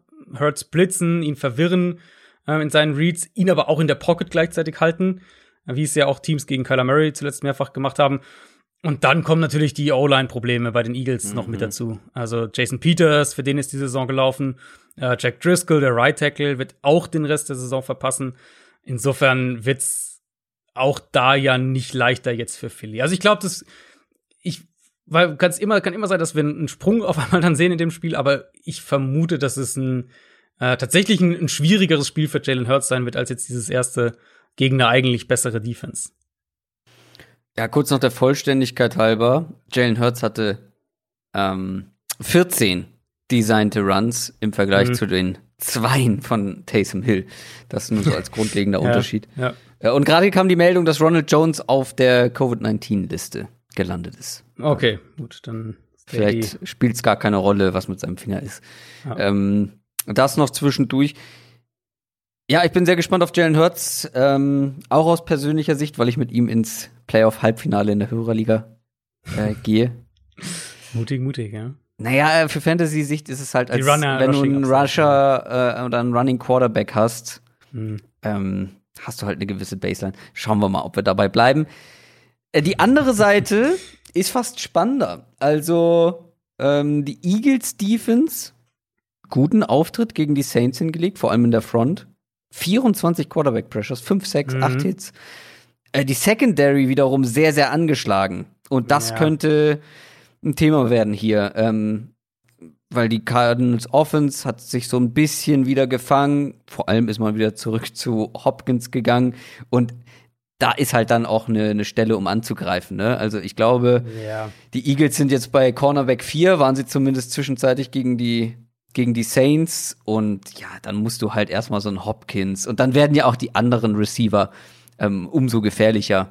Dann kann auch ein Fitzgerald eine Rolle spielen. Aber gerade gegen Hopkins wird's dann besonders Mhm. schwierig. Ja, und es sind ja nicht nur die Cornerbacks, also sie haben ja auch Rodney Safety, McLeod, ja. ihren besten Safety verloren. Ähm, also konkret in dem Spiel gegen die Saints waren es eben Darius Slay, der Nummer 1 Corner, Vontae Maddox Corner und, und eben Rodney, Rodney McLeod, dein, dein, äh, dein bester Safety. Für McLeod ist die Saison vorbei. Der hat sich, glaube ich, das Kreuzband gerissen. Maddox wird vorerst fehlen. Klang so auf jeden Fall mal diese Woche und dann mal schauen. Und bei Slay, der ist eben im Concussion-Protokoll. Insofern mal auf jeden Fall fraglich für kommenden Sonntag. Und da ist also schon klar der Ansatz erstmal, du musst diese Secondary angreifen. Also insbesondere wenn Slay fehlen sollte, musst du die auf jeden Fall, ähm, wirst auf jeden Fall versuchen müssen, die, die, die auch vertikal anzugreifen. Ich, ich denke, dass die Eagles sowieso mehr Zone spielen werden in dem Spiel. Sie haben ja eigentlich deutlich mehr Man-Coverage eingebaut dieses Jahr. Aber gegen die Saints war das schon auffällig von Anfang an, also auch bevor diese Verletzungen kamen, viel Zone. Auch wahrscheinlich, um Taysom Hill vielleicht hier und da verwirren zu können, aber eben auch um, um die Augen auf den Quarterback zu haben. Ist eben in Zone Coverage hast du die Augen eher auf den Quarterback, in Man Coverage auf den Gegenspieler. Und eben jetzt Murray als Runner den in den Griff bekommen, wird sicher ein, eine hohe Priorität sein für die Defense. Und dann jetzt mit den Ausfällen natürlich de- werden sie sich wahrscheinlich gar nicht leisten können, sonderlich viel Man-Coverage Ja. zu spielen. Ansonsten Cardinals Offense hatte gegen die Giants wieder einen langsamen Start, wie es ja eigentlich mittlerweile echt schon gewohnt ist. Cardinals Offense startet eigentlich immer langsam, ähm, ist dann aber besser reingekommen und hat auch wirklich Anpassungen gezeigt. Es waren einmal äh, ein paar Bootleg under Center für, für Murray, also eben Play Action und dann der Rollout. Und das ist eigentlich nicht wirklich ein Element in der Offense, weil sie ja viel in Shotgun spielt, wenig an das Center. Ähm, war ganz interessant, dass es halt jetzt kam, weil Kingsbury noch letzte Woche gesagt hatte, äh, drüber gesprochen hatte, wie, wie die Rams halt für Jared Goff daraus immer so einfache Completions kreieren quasi. Und dann hat er das halt direkt einige Male selber eingebaut. Und, und das war ja ein Thema, was ich wirklich, was mich genervt hat und was ich auch, ich glaube, sogar letzte Woche angesprochen hatte. Ähm, Passing Game in der Mitte des Feldes. Das hat zuletzt deutlich gefehlt. Gerade Hopkins haben sie da viel zu wenig eingesetzt. Nicht, dass er keine Routes da gelaufen wäre, aber dass der Ball halt nicht dahin gegangen wäre. Und also zum einen haben sie ihn da deutlich mehr, deutlich mehr Targets gegeben. Zum anderen haben sie ihn aber auch endlich, und das war für mich wirklich eine ganz wichtige Entwicklung, sie haben ihn endlich viel mehr rumgeschoben. Also er war nicht immer isoliert auf einer Seite, sondern haben ihn auch von der linken auf die rechte Seite geschoben. Er hat ähm, er hat äh, 19% seiner Snaps im Slot gespielt. Das ist immer noch weniger, als mir lieb wäre, aber es war sein, ein klarer Saisonhöchstwert für ihn. Insofern ähm, deutliche Veränderung. Und dann mal schauen, wie Kingsbury das weiter ausbauen möchte. In meinen Augen, ich würde Hopkins noch mehr auch rumschieben, noch mehr auch in den Slot stellen, auch wenn man dann Christian Kirk, was jetzt so äh, Playdesign angeht, häufiger dann in dieser, in dieser Nummer 1 Outside-Receiver-Rolle wahrscheinlich ein bisschen verbrennt, aber ehrlicherweise wäre es das mir wert für den Gesamtoutput der Offense. Beste Ansatz natürlich, das muss man noch erwähnen, du hast Pass Rush schon angesprochen, bester Ansatz für die Eagles Defense, ganz klar die Interior Line. Also da hat Arizona auch immer wieder mal gewackelt und jetzt mit Fletcher Cox allen voran sollte Philly da schon ordentlich Druck machen können. Insofern wird es für Arizona auch wichtig sein, glaube ich, dass du den Ball schnell über die Mitte werfen kannst und dann im Run-Game eben auch, ob das jetzt mit Murray oder mit, mit den Running Backs ist, nach außen gehen kannst. Die Cardinals sind das bessere Team. Aber die Eagles sind halt irgendwie auch noch eine Wundertüte, ne? Genau, Gerade die Eagles wegen, sind, wegen genau. Ja. Eagles sind jetzt die, die Wundertüte. Ähm, wie gesagt, ich glaube, für die Cardinals Defense ist es jetzt leichter, auch wenn man also wie gesagt, für mich haben die Eagles eigentlich nichts offensiv gezeigt, was ich jetzt nicht unbedingt oder was mich total geschockt hat, so nach dem Motto, was, das bauen sie ein mit Jalen Hurts. Ähm, aber es hilft natürlich, wenn du einmal mhm. das gesehen hast und Tape hast und, und als Defense sich spezifisch auf ein, einzelne Sachen vorbereiten kannst.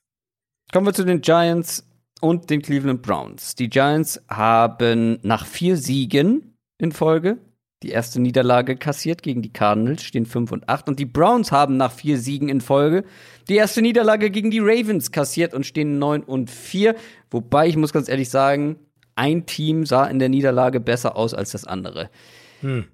Die Giants hatten so ein kleines Hoch mit den vier Siegen, aber das gegen die Cardinals, das war schon mau. Offensiv viel Druck bekommen. Daniel Jones nicht wieder Daniel Jones so aus Mitte der Saison. Es war der alte Daniel Jones. Ähm, äh, Fumble, Fumble ja. Jones. Ähm, und ja, gerade das Thema Druck. Also die Browns Defense, die kann nicht viel, aber den Quarterback, den gegnerischen, unter Druck setzen. Das kriegen die schon ganz gut hin und das kann natürlich auch wieder hier ein ganz erheblicher Faktor sein. Ja, ich, also ich würde ich würde Daniel Jones tatsächlich ein bisschen in Schutz nehmen, weil in meinen Augen halt Judge äh, ja. ja. hat den einfach zu früh gebracht. Ich glaube, die wollten halt unbedingt diesen Sieg haben.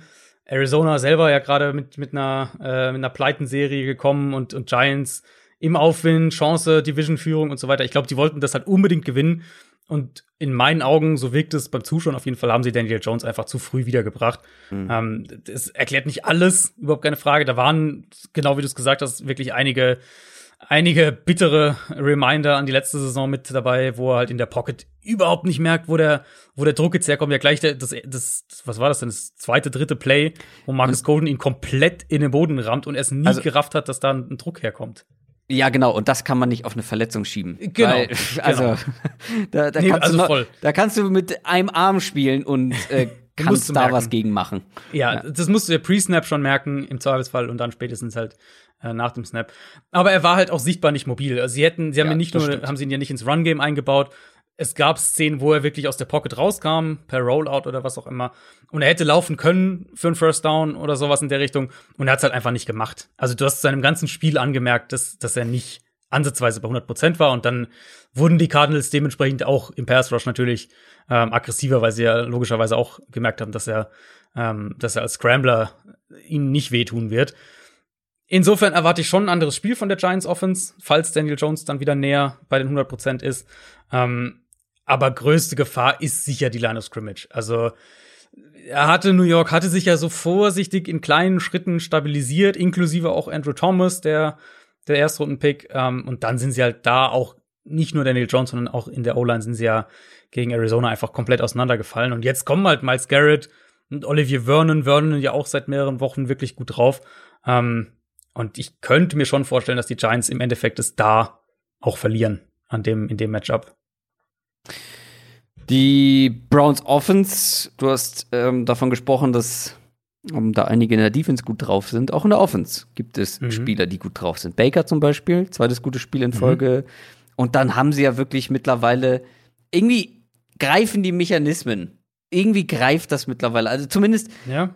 du hast ja die, die individuelle Qualität, trotz, ähm, trotz ohne OBJ ähm, die beiden Running Backs und der Ball wird gut verteilt. Dann im Passspiel. Letzte Woche waren es acht verschiedene Receiver, die mindestens ein Target bekommen haben. Ähm, ich glaube, das ist einfach eine Nummer zu groß für die Giants, ähm, weil die Giants Defense hat vielleicht ihre Stärke an der Line, aber da sind ja auch gerade die Browns besonders stark und da würde ich dann eher die Browns O-Line bevorzugen mhm. und dann sehe ich halt nicht, wie sie all diese Waffen irgendwie unter Kontrolle behalten sollen und vor allem musst du dann auch gegen den Run stark sein. Könnte klappen, aber trotzdem insgesamt sind die Browns offensiv zu gut drauf, haben zu viele ja. Waffen. Ja, die Gefahr sehe ich schon, wobei ich das Duell auf der Seite des Balls trotzdem spannender finde. Also ich, mhm. ich glaube, dass die Browns Defense halt der Giants Offense echt Probleme bereiten wird. Denzel Ward, ja übrigens könnte auch zurückkommen diese Woche. Ähm, auf der Seite denke ich, dass es ausgeglichener sein wird. Die Giants Defense, ich meine, das darf man ja echt nicht vergessen. Also Giants Defense war ja jetzt die letzten Spiele echt stark gegen die mhm. Seahawks, ähm, auch gegen Arizona, auch wenn die der der der Final Score das jetzt nicht unbedingt so widerspiegelt, aber ähm, die haben ja permanent richtig miese Starting Field Position bekommen, weil die Offense einen Turnover hatte oder Special Team einen Turnover hatte, ähm, haben ja dann trotzdem noch gerade in der Red Zone die die Cardinals Offense, ich glaube, die ersten dreimal gestoppt oder so. Ähm, gravierender Unterschied, den ich im Vergleich sehe, ist eben die Browns haben also einmal diese unfassbar starke Offensive Line, gerade auch Interior Line. Das heißt, diese Defensive Tackles, mhm. über die die Giants ja auch gerne kommen, äh, werden wahrscheinlich nicht so ein Faktor sein. Und das Run Game der Browns ist einfach auch nochmal komplett anders designt als das, was jetzt Arizona oder auch Seattle ähm, machen. Es geht eben wirklich viel darum, die Front in Bewegung zu bringen mit diesem Outside Zone Game.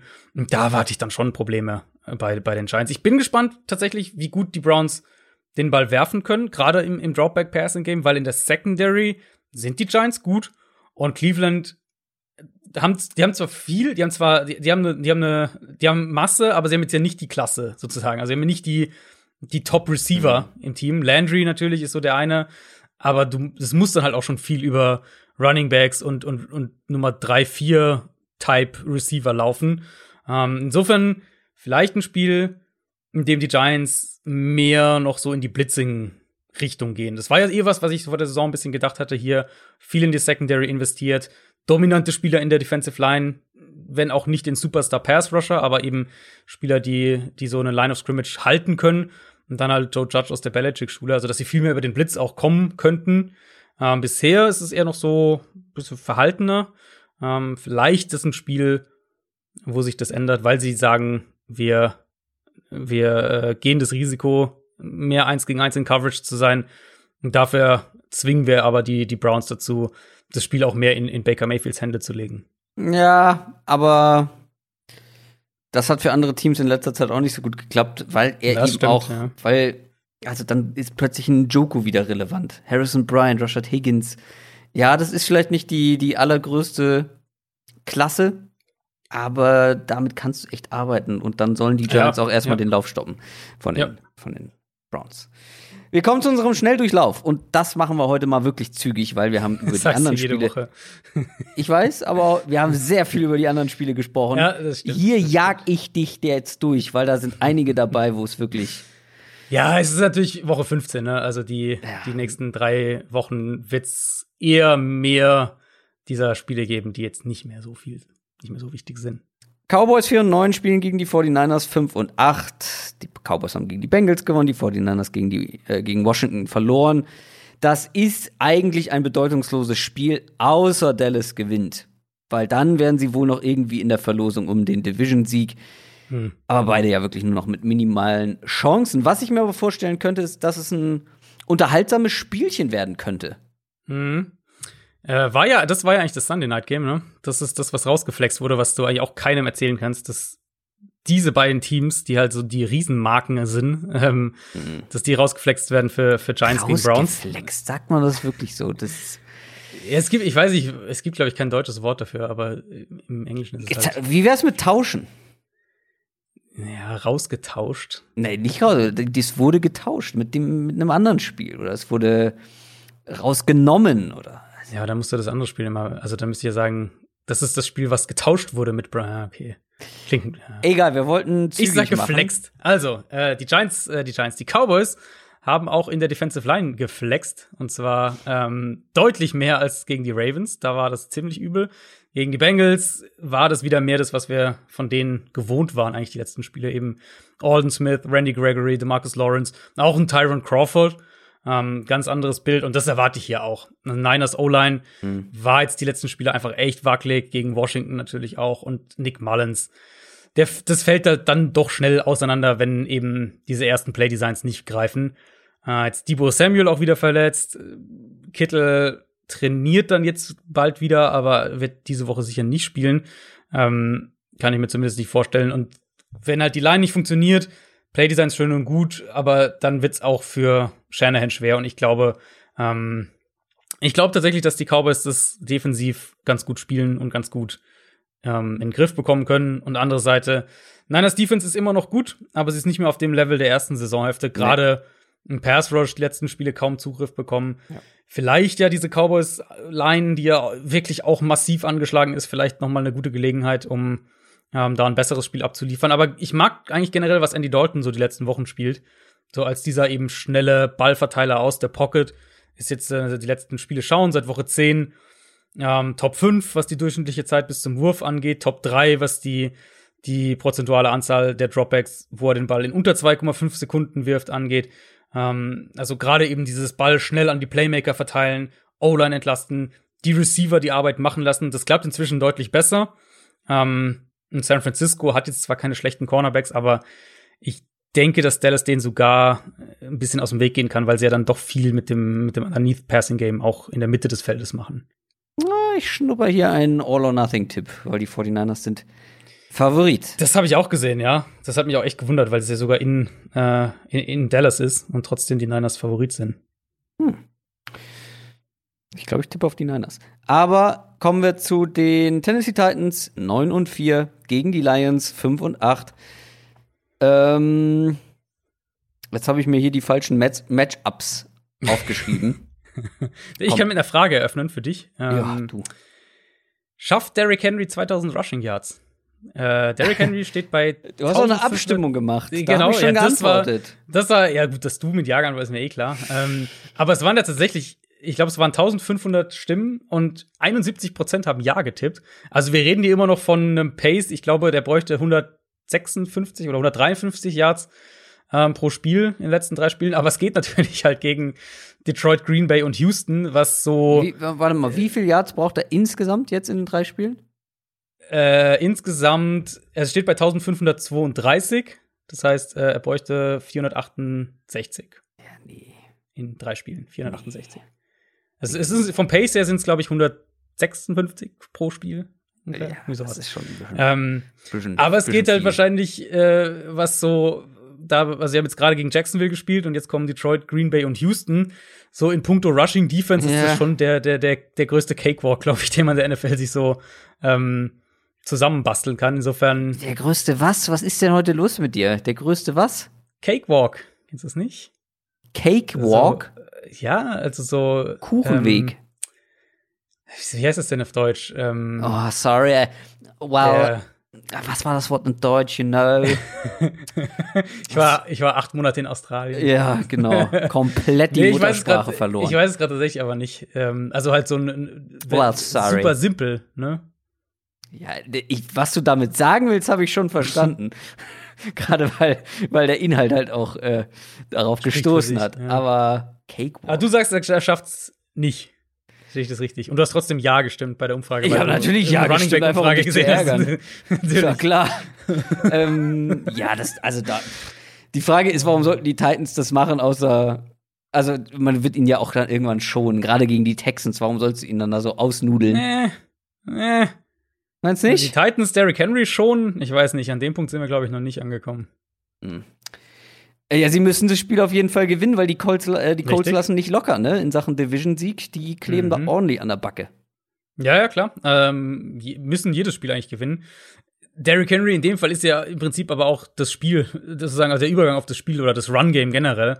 Ähm, ja. Detroits Run-Defense ist einfach super anfällig und äh, ich vermute, dass Henry da halt auch durchwalzen wird, ehrlich gesagt. Zumal über die letzten Wochen ja, das fand ich echt auffällig, das Run-Blocking für die Titans auch teilweise richtig gut aussah. Also waren echt große, große Lücken, die so in der ersten Saisonhälfte einfach deutlich seltener ähm, ja. waren. Und, und selbst wenn sie von diesem, das ist ja quasi ihr Wunsch-Gameplan über das Run-Game, äh, selbst wenn sie davon irgendwie weggehen müssten, dann sind halt AJ Brown ja. und, und Corey Davis einfach enorme Mismatches für ja. ähm, für die Lions Secondary. Einzige Frage ist, ob Detroit das in einen Shootout verwandeln kann. Das ist sicher möglich hm. mit, mit Stafford, der ja tatsächlich seit der Entlassung von, von Patricia wirklich wie ausgewechselt spielt. Ähm, aber ja, also Punkt eins reicht es überhaupt? Also können sie offensiv genug machen, um die eigene Defense zu tragen? Und Punkt zwei natürlich, und das ist auch ein Grund dafür, dass das Spiel in der Speedrunde ist, spielt Stafford überhaupt? Also im Moment sieht's ja mhm, eher kritisch aus, dass er nicht unbedingt spielt. Der hatte eine, eine Rippenverletzung, ich glaube inklusive Knorpelschaden sogar. Äh, also nichts gebrochen, aber das klang jetzt Anfang der Woche nicht sonderlich optimistisch. Und gut, wenn Chase Daniel spielt, dann können wir, glaube ich, einen Haken dahinter machen. Die Miami Dolphins 8 und 5 spielen gegen die New England Patriots 6 und 7. Die Dolphins haben gegen die Chiefs verloren, die Patriots gegen die Rams keine Chance gehabt. Über die Dolphins haben wir schon so ansatzweise gesprochen, dass sie es ja gegen die Chiefs mhm. ganz gut gemacht haben, aber dann offensiv nicht ausnutzen konnten. Das Duell jetzt zwischen den Dolphins und den Patriots gab es in Woche 1 schon mal. Das haben die Dolphins gewonnen. Und wenn ich mir die Trends so angucke der beiden Teams seitdem, spricht aktuell wenig dafür, dass die Patriots hier jetzt zum großen Rückschlag ausholen, aber es sind dann halt immer noch die Patriots gegen einen Rookie Quarterback. Äh, die Patriots gewonnen, das erste Spiel. Was habe ich gesagt? Dass die Dolphins gewonnen haben. Also die Patriots haben das erste Duell zwischen den beiden Teams gewonnen, Woche 1. Ernsthaft? Dann habe ich das. ich, guck mal, ich bin, bin schon so. Die ganze Einleitung im Eimer. Nee, das war dieses, äh, das war dieses drei Interception. Ach, du hast richtig, ja. Hm. Ich habe aus Patriots Sicht geguckt und da stand ein W, ein grünes Gut, W.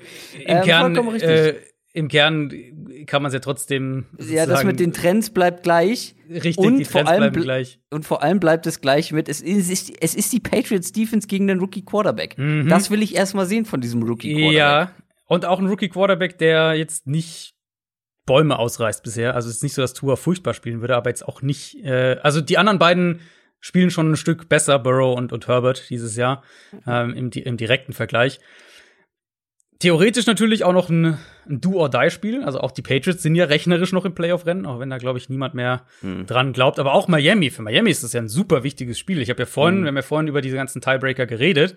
Ähm, falls Baltimore, kommen wir gleich zu den Ravens, die halt nun mal gegen Jacksonville spielen, äh, falls Baltimore gewinnt und die Dolphins das verlieren, dann würde nicht nur Baltimore in puncto Rekord vorbeispringen, wäre ja, Baltimore hätte dann einen Sieg mehr, ähm, sondern sie würden auch den Tiebreaker drehen, der aktuell ja noch bei Miami ist, weil beides sind ja, beide spielen ja gegen AFC-Teams und äh, die Ravens hätten dann eben den besseren Conference-Record auf einmal als die Dolphins und im Moment sind die Dolphins dann auch vorne. Fürs Spiel, also das wird ein super defensiv geprägtes Spiel. Ich glaube, auf, auf beiden Seiten wird es komplett defensiv geprägt sein. Ähm, ich kann mir absolut nicht vorstellen, wie die Patriots den Ball bewegen wollen. Dolphins sind gut mhm. gegen den Run. Sie bekommen wahrscheinlich Calvin neu zurück. Der hatte ja gegen die Chiefs gefehlt. Und ähm, also ganz platt, ganz simpel gedacht. Miami kann, glaube ich, in dem Spiel viel Man-Coverage spielen. Auch Cover Zero, wenn sie so aggressiv sein wollen. Und haben da eigentlich die Matchups alle für sich mit ihren Cornerbacks. Aber wenn wir das mal so ein bisschen abhaken, dann können sie natürlich auch die Box dementsprechend zustellen. Und ich traue da Cam Newton aktuell überhaupt nicht zu, dann so eine Defense durch die Luft zu schlagen. Sprich, Dolphins sollten es defensiv dominieren, vielleicht auch ein, zwei Turnover kreieren, vielleicht auch defensiv scoren. Umgekehrt habe ich auf jeden Fall Sorge um die Dolphins Offense auch. Ähm, du hast schon die Rookie-Quarterback-Geschichte angesprochen. Wir reden immer noch von einer wackeligen O-Line für Miami. Die Patriots sind inzwischen deutlich besser darin, Druck auf den Quarterback zu bekommen. Ähm, Tour macht noch Rookie-Fehler, was auch okay ist. Überhaupt kein, also ist in dem Fall gar nicht als, als äh, außergewöhnliche Kritik zu verstehen. Aber Belichick wird den sicher zum einen oder anderen Fehler bringen. Plus Miami wahrscheinlich ohne Mike Gesicki, Parker ist angeschlagen, Jakeem Grant fällt aus. Das ist dann schon sehr, sehr dünn, was auch da die Waffen angeht. Und da werden die Patriots auch Man-Coverage spielen können. Und da werden sie dann eben auch, ähm, ja, Tour wahrscheinlich das ein oder andere Mal verwirren können. Die Speedround, präsentiert von Adrian Franke. Nächstes Spiel geht wirklich schnell. Ravens gegen Jaguars. 8 ja. und 5 sind die Ravens. Jaguars 1 und 12. Ja, das sollte wirklich schnell gehen, weil mhm. ähm, das ist ein wichtiges Spiel für die Ravens. Die sind das deutlich bessere Team. Ähm, mhm. Und ein Sieg ist hier absolut Pflicht. Ja, also mein Ravens Passspiel wird uns noch begleiten. Ich ja. glaube, dass Baltimore die Playoffs schaffen wird und dann werden wir da vor den Playoffs noch sicher ausführlicher drüber reden. Das war auch jetzt wieder bei diesem, äh, was ja wirklich ein wilder Shootout eigentlich war, aber das Passspiel hat ja lange überhaupt nicht funktioniert. Zwölf, Päs zwölf Pässe oder so dann Zwölf Completions, ne? ja. Ja, ah, äh, Completions, ja. Zwölf Completions, aber sechs davon, also für die Ravens insgesamt, äh, zwölf Completions und sechs davon, glaube ich, kamen, äh, oder nee, Lamar Jackson hatte zwölf und sechs davon bei den letzten beiden Drives. Mhm. Insofern, ähm, ja, das wird noch ein Thema sein und die Probleme haben wir schon oft besprochen. Receiver sind nicht gut. Marquise Brown lässt Bälle fallen. Ähm, Der ist aber eh nicht mit dabei übrigens. Genau, wird jetzt diese Woche auch keine fallen lassen. fehlen. ähm, der einzige, der 1 gegen 1 gewinnt, ist Andrews. Aber das Run-Game ist halt wieder ein bisschen mehr zurück. Und zwar auch über Lamar Jackson. Und das, ähm, das gibt der Offense natürlich noch mal, schon mal eine ganz andere Baseline, ein ganz anderes Gewicht. Mhm. Und das wird man hier sicher auch sehen. Also Lamar als Scrambler sieht wieder viel gefährlicher aus, als es Anfang der Saison teilweise der Fall war und aber auch das designte Run Game. Und ich glaube nicht, dass Jacksonville dieses, dass sie die irgendwie am Boden stoppen werden. Und dann die andere Seite, Gardner Minshew übernimmt jetzt wieder, ja. ähm, was glaube ich dem Passspiel gut tut im Vergleich, aber im Endeffekt spielst du halt jetzt gegen eine Ravens Defense, die wahrscheinlich dich bei jedem zweiten Dropback blitzen wird. Und ähm, ja, da ich, ich habe lieber Minshew in der Rolle als Glennon, aber ich glaube nicht, dass Jacksonville offensiv da viel machen wird. Los Angeles Rams 9 und 4 spielen gegen die Jets 0 und 13. Hm. Die Rams haben gegen die Patriots easy gewonnen. Die Jets hatten keine Chance gegen die Seahawks. Was soll man da noch viel zu sagen? Platz 3 der NFC gegen Platz 16 der AFC. Ah, die Jets, ähm, ja, also gibt es hier überhaupt irgendwie eine Chance auf eine Überraschung? Ist auch das größte Mismatch in Sachen Quoten ja. ähm, diese ja, Woche. 16, also. 16,5 äh, habe ich vorhin gesehen. Ich meine, wenn du einen Miss oder wenn du einen Ansatz finden willst, dann ist es halt, können die Jets vielleicht wirklich das Run-Game komplett ersticken. Weil Jared Goff spielt jetzt nicht gut aktuell. Ähm, es fällt halt nicht so wahnsinnig auf, weil die Offense insgesamt gut funktioniert, das Run-Game eben funktioniert und die Defense so stark ist. Aber wenn du es eben als Defense schaffst, wirklich das Run-Game komplett zu ersticken, was halt super schwer ist gegen die Rams, aber wenn du das schaffst, und das ist sicher auch der beste Ansatz für die Jets, also die beste Chance, die sie haben, dann hast du wenigstens da die Möglichkeit, vielleicht, dass Goff ein, zwei Fehler macht. Aber andere Seite des Balls ist halt, also chancenlos, ehrlich. also die Rams für mich sind im Moment die beste Defense der Liga mhm. und die Jets wahrscheinlich die schlechteste Offense der Liga. Insofern alles andere als da wirklich eine, ein ziemlicher Beatdown auf der Seite des Balls mit ein paar Turnovern ähm, alles andere wird mich echt überraschen, weil gerade ja auch Darnold mit solchen schwer lesbaren Defenses nach wie vor echt, ähm, echt Probleme hat und, und wie die Jets Aaron Donald blocken wollen. Das weiß ich auch nicht. Letztes Spiel. Cincinnati Bengals 2, 10 und 1, Steelers 11 und 2. Bengals haben gegen Dallas verloren. Steelers nach elf Siegen schon jetzt die zweite Niederlage in Folge gegen die Bills. Für einige ist das eine größere Überraschung, dass die Bills, äh, dass die Steelers nicht so gut sind wie ihr Rekord. Für uns jetzt eher weniger. Aber das ist schon zu einem gewissen Teil besorgniserregend, was die Steelers gerade offensiv machen. Das mhm. ist sehr ideenlos, defensiv stark, wenn sie mit ja. ihrer Front Druck machen können. Ja, okay. Aber spielt alles keine Rolle, weil hier sollte es ein Bounce-Back-Spiel geben weil ich sehe hier wirklich sehr, sehr wenige Matchups, beziehungsweise gar keine, die aus Bengals Sicht irgendwie Hoffnung machen könnten. Ja, da sind wir wieder schön beim, wenn wir schön den Bogen schlagen, wieder bei dem Thema, wie viel Spielraum für Fehler hast du. Ähm, Steelers haben offensiv eigentlich keinen, aber sie haben ihn halt, wenn ihre Defense ihnen welchen gibt. Und das wird, glaube ich, so ein Spiel sein, wo die Defense der eigenen Offense jede Menge Möglichkeiten und, und Spielraum für Fehler geben wird. Steelers D-Line gegen die Bengals O-Line ist äh, für mich, was Position Groups angeht, so ziemlich das größte Mismatch in dieser Woche äh, in der NFL. Dass wahrscheinlich Brandon Allen permanent unter Druck steht und dann wird da auch nicht viel funktionieren, sind wir mhm. ehrlich, für die Bengals Offense. Und wenn, ähm, also selbst wenn die Steelers, die Steelers Offense doch wieder einige Male hängen bleibt, dann wird es wahrscheinlich trotzdem irgendwie ein Two-Possession-Sieg sein, weil die Defense vielleicht noch mal scored oder so. Also Steelers Offense, auch da ähm, wird uns Richtung Playoffs sicher noch begleiten. Ist ja auch ein Thema, was, was, was ich schon mehrfach angebracht habe hier, auch, äh, auch häufiger gegen einige wütende Steelers-Fans, nicht, man, nicht alle, manche sind sehr, waren immer sehr rational, aber gegen einige wütende Steelers-Fans auf, äh, mhm. auf Twitter verteidigen musste im Rahmen von Power Rankings und dergleichen. Ja. Die Offense ist einfach super krass auf Kante genäht. Und wenn sie, wenn das eben nicht konstant funktioniert, wenn nicht jeder Pass sitzt und im Moment sind sie halt weit davon weg, weil Big Ben Fehler macht, weil die O-Line nicht so dominant ist und weil sie dauernd Drops haben von ihren Receivern, ähm, dann ist es halt eine Offense, die super häufig in schnellen Punts endet. Und das, ähm, ja, so viel unter so großem Druck kannst du deine eigene Defense halt dann nicht setzen. In dem Spiel wird es wahrscheinlich keine große Rolle spielen. Ja, Hardcore-Fans immer herrlich objektiv. Ich kenne das. All or Nothing. Der Tipp der Woche. Dass ich das noch erleben darf. Dass wir zu dieser Rubrik kommen. Wir waren alle falsch letzte Woche.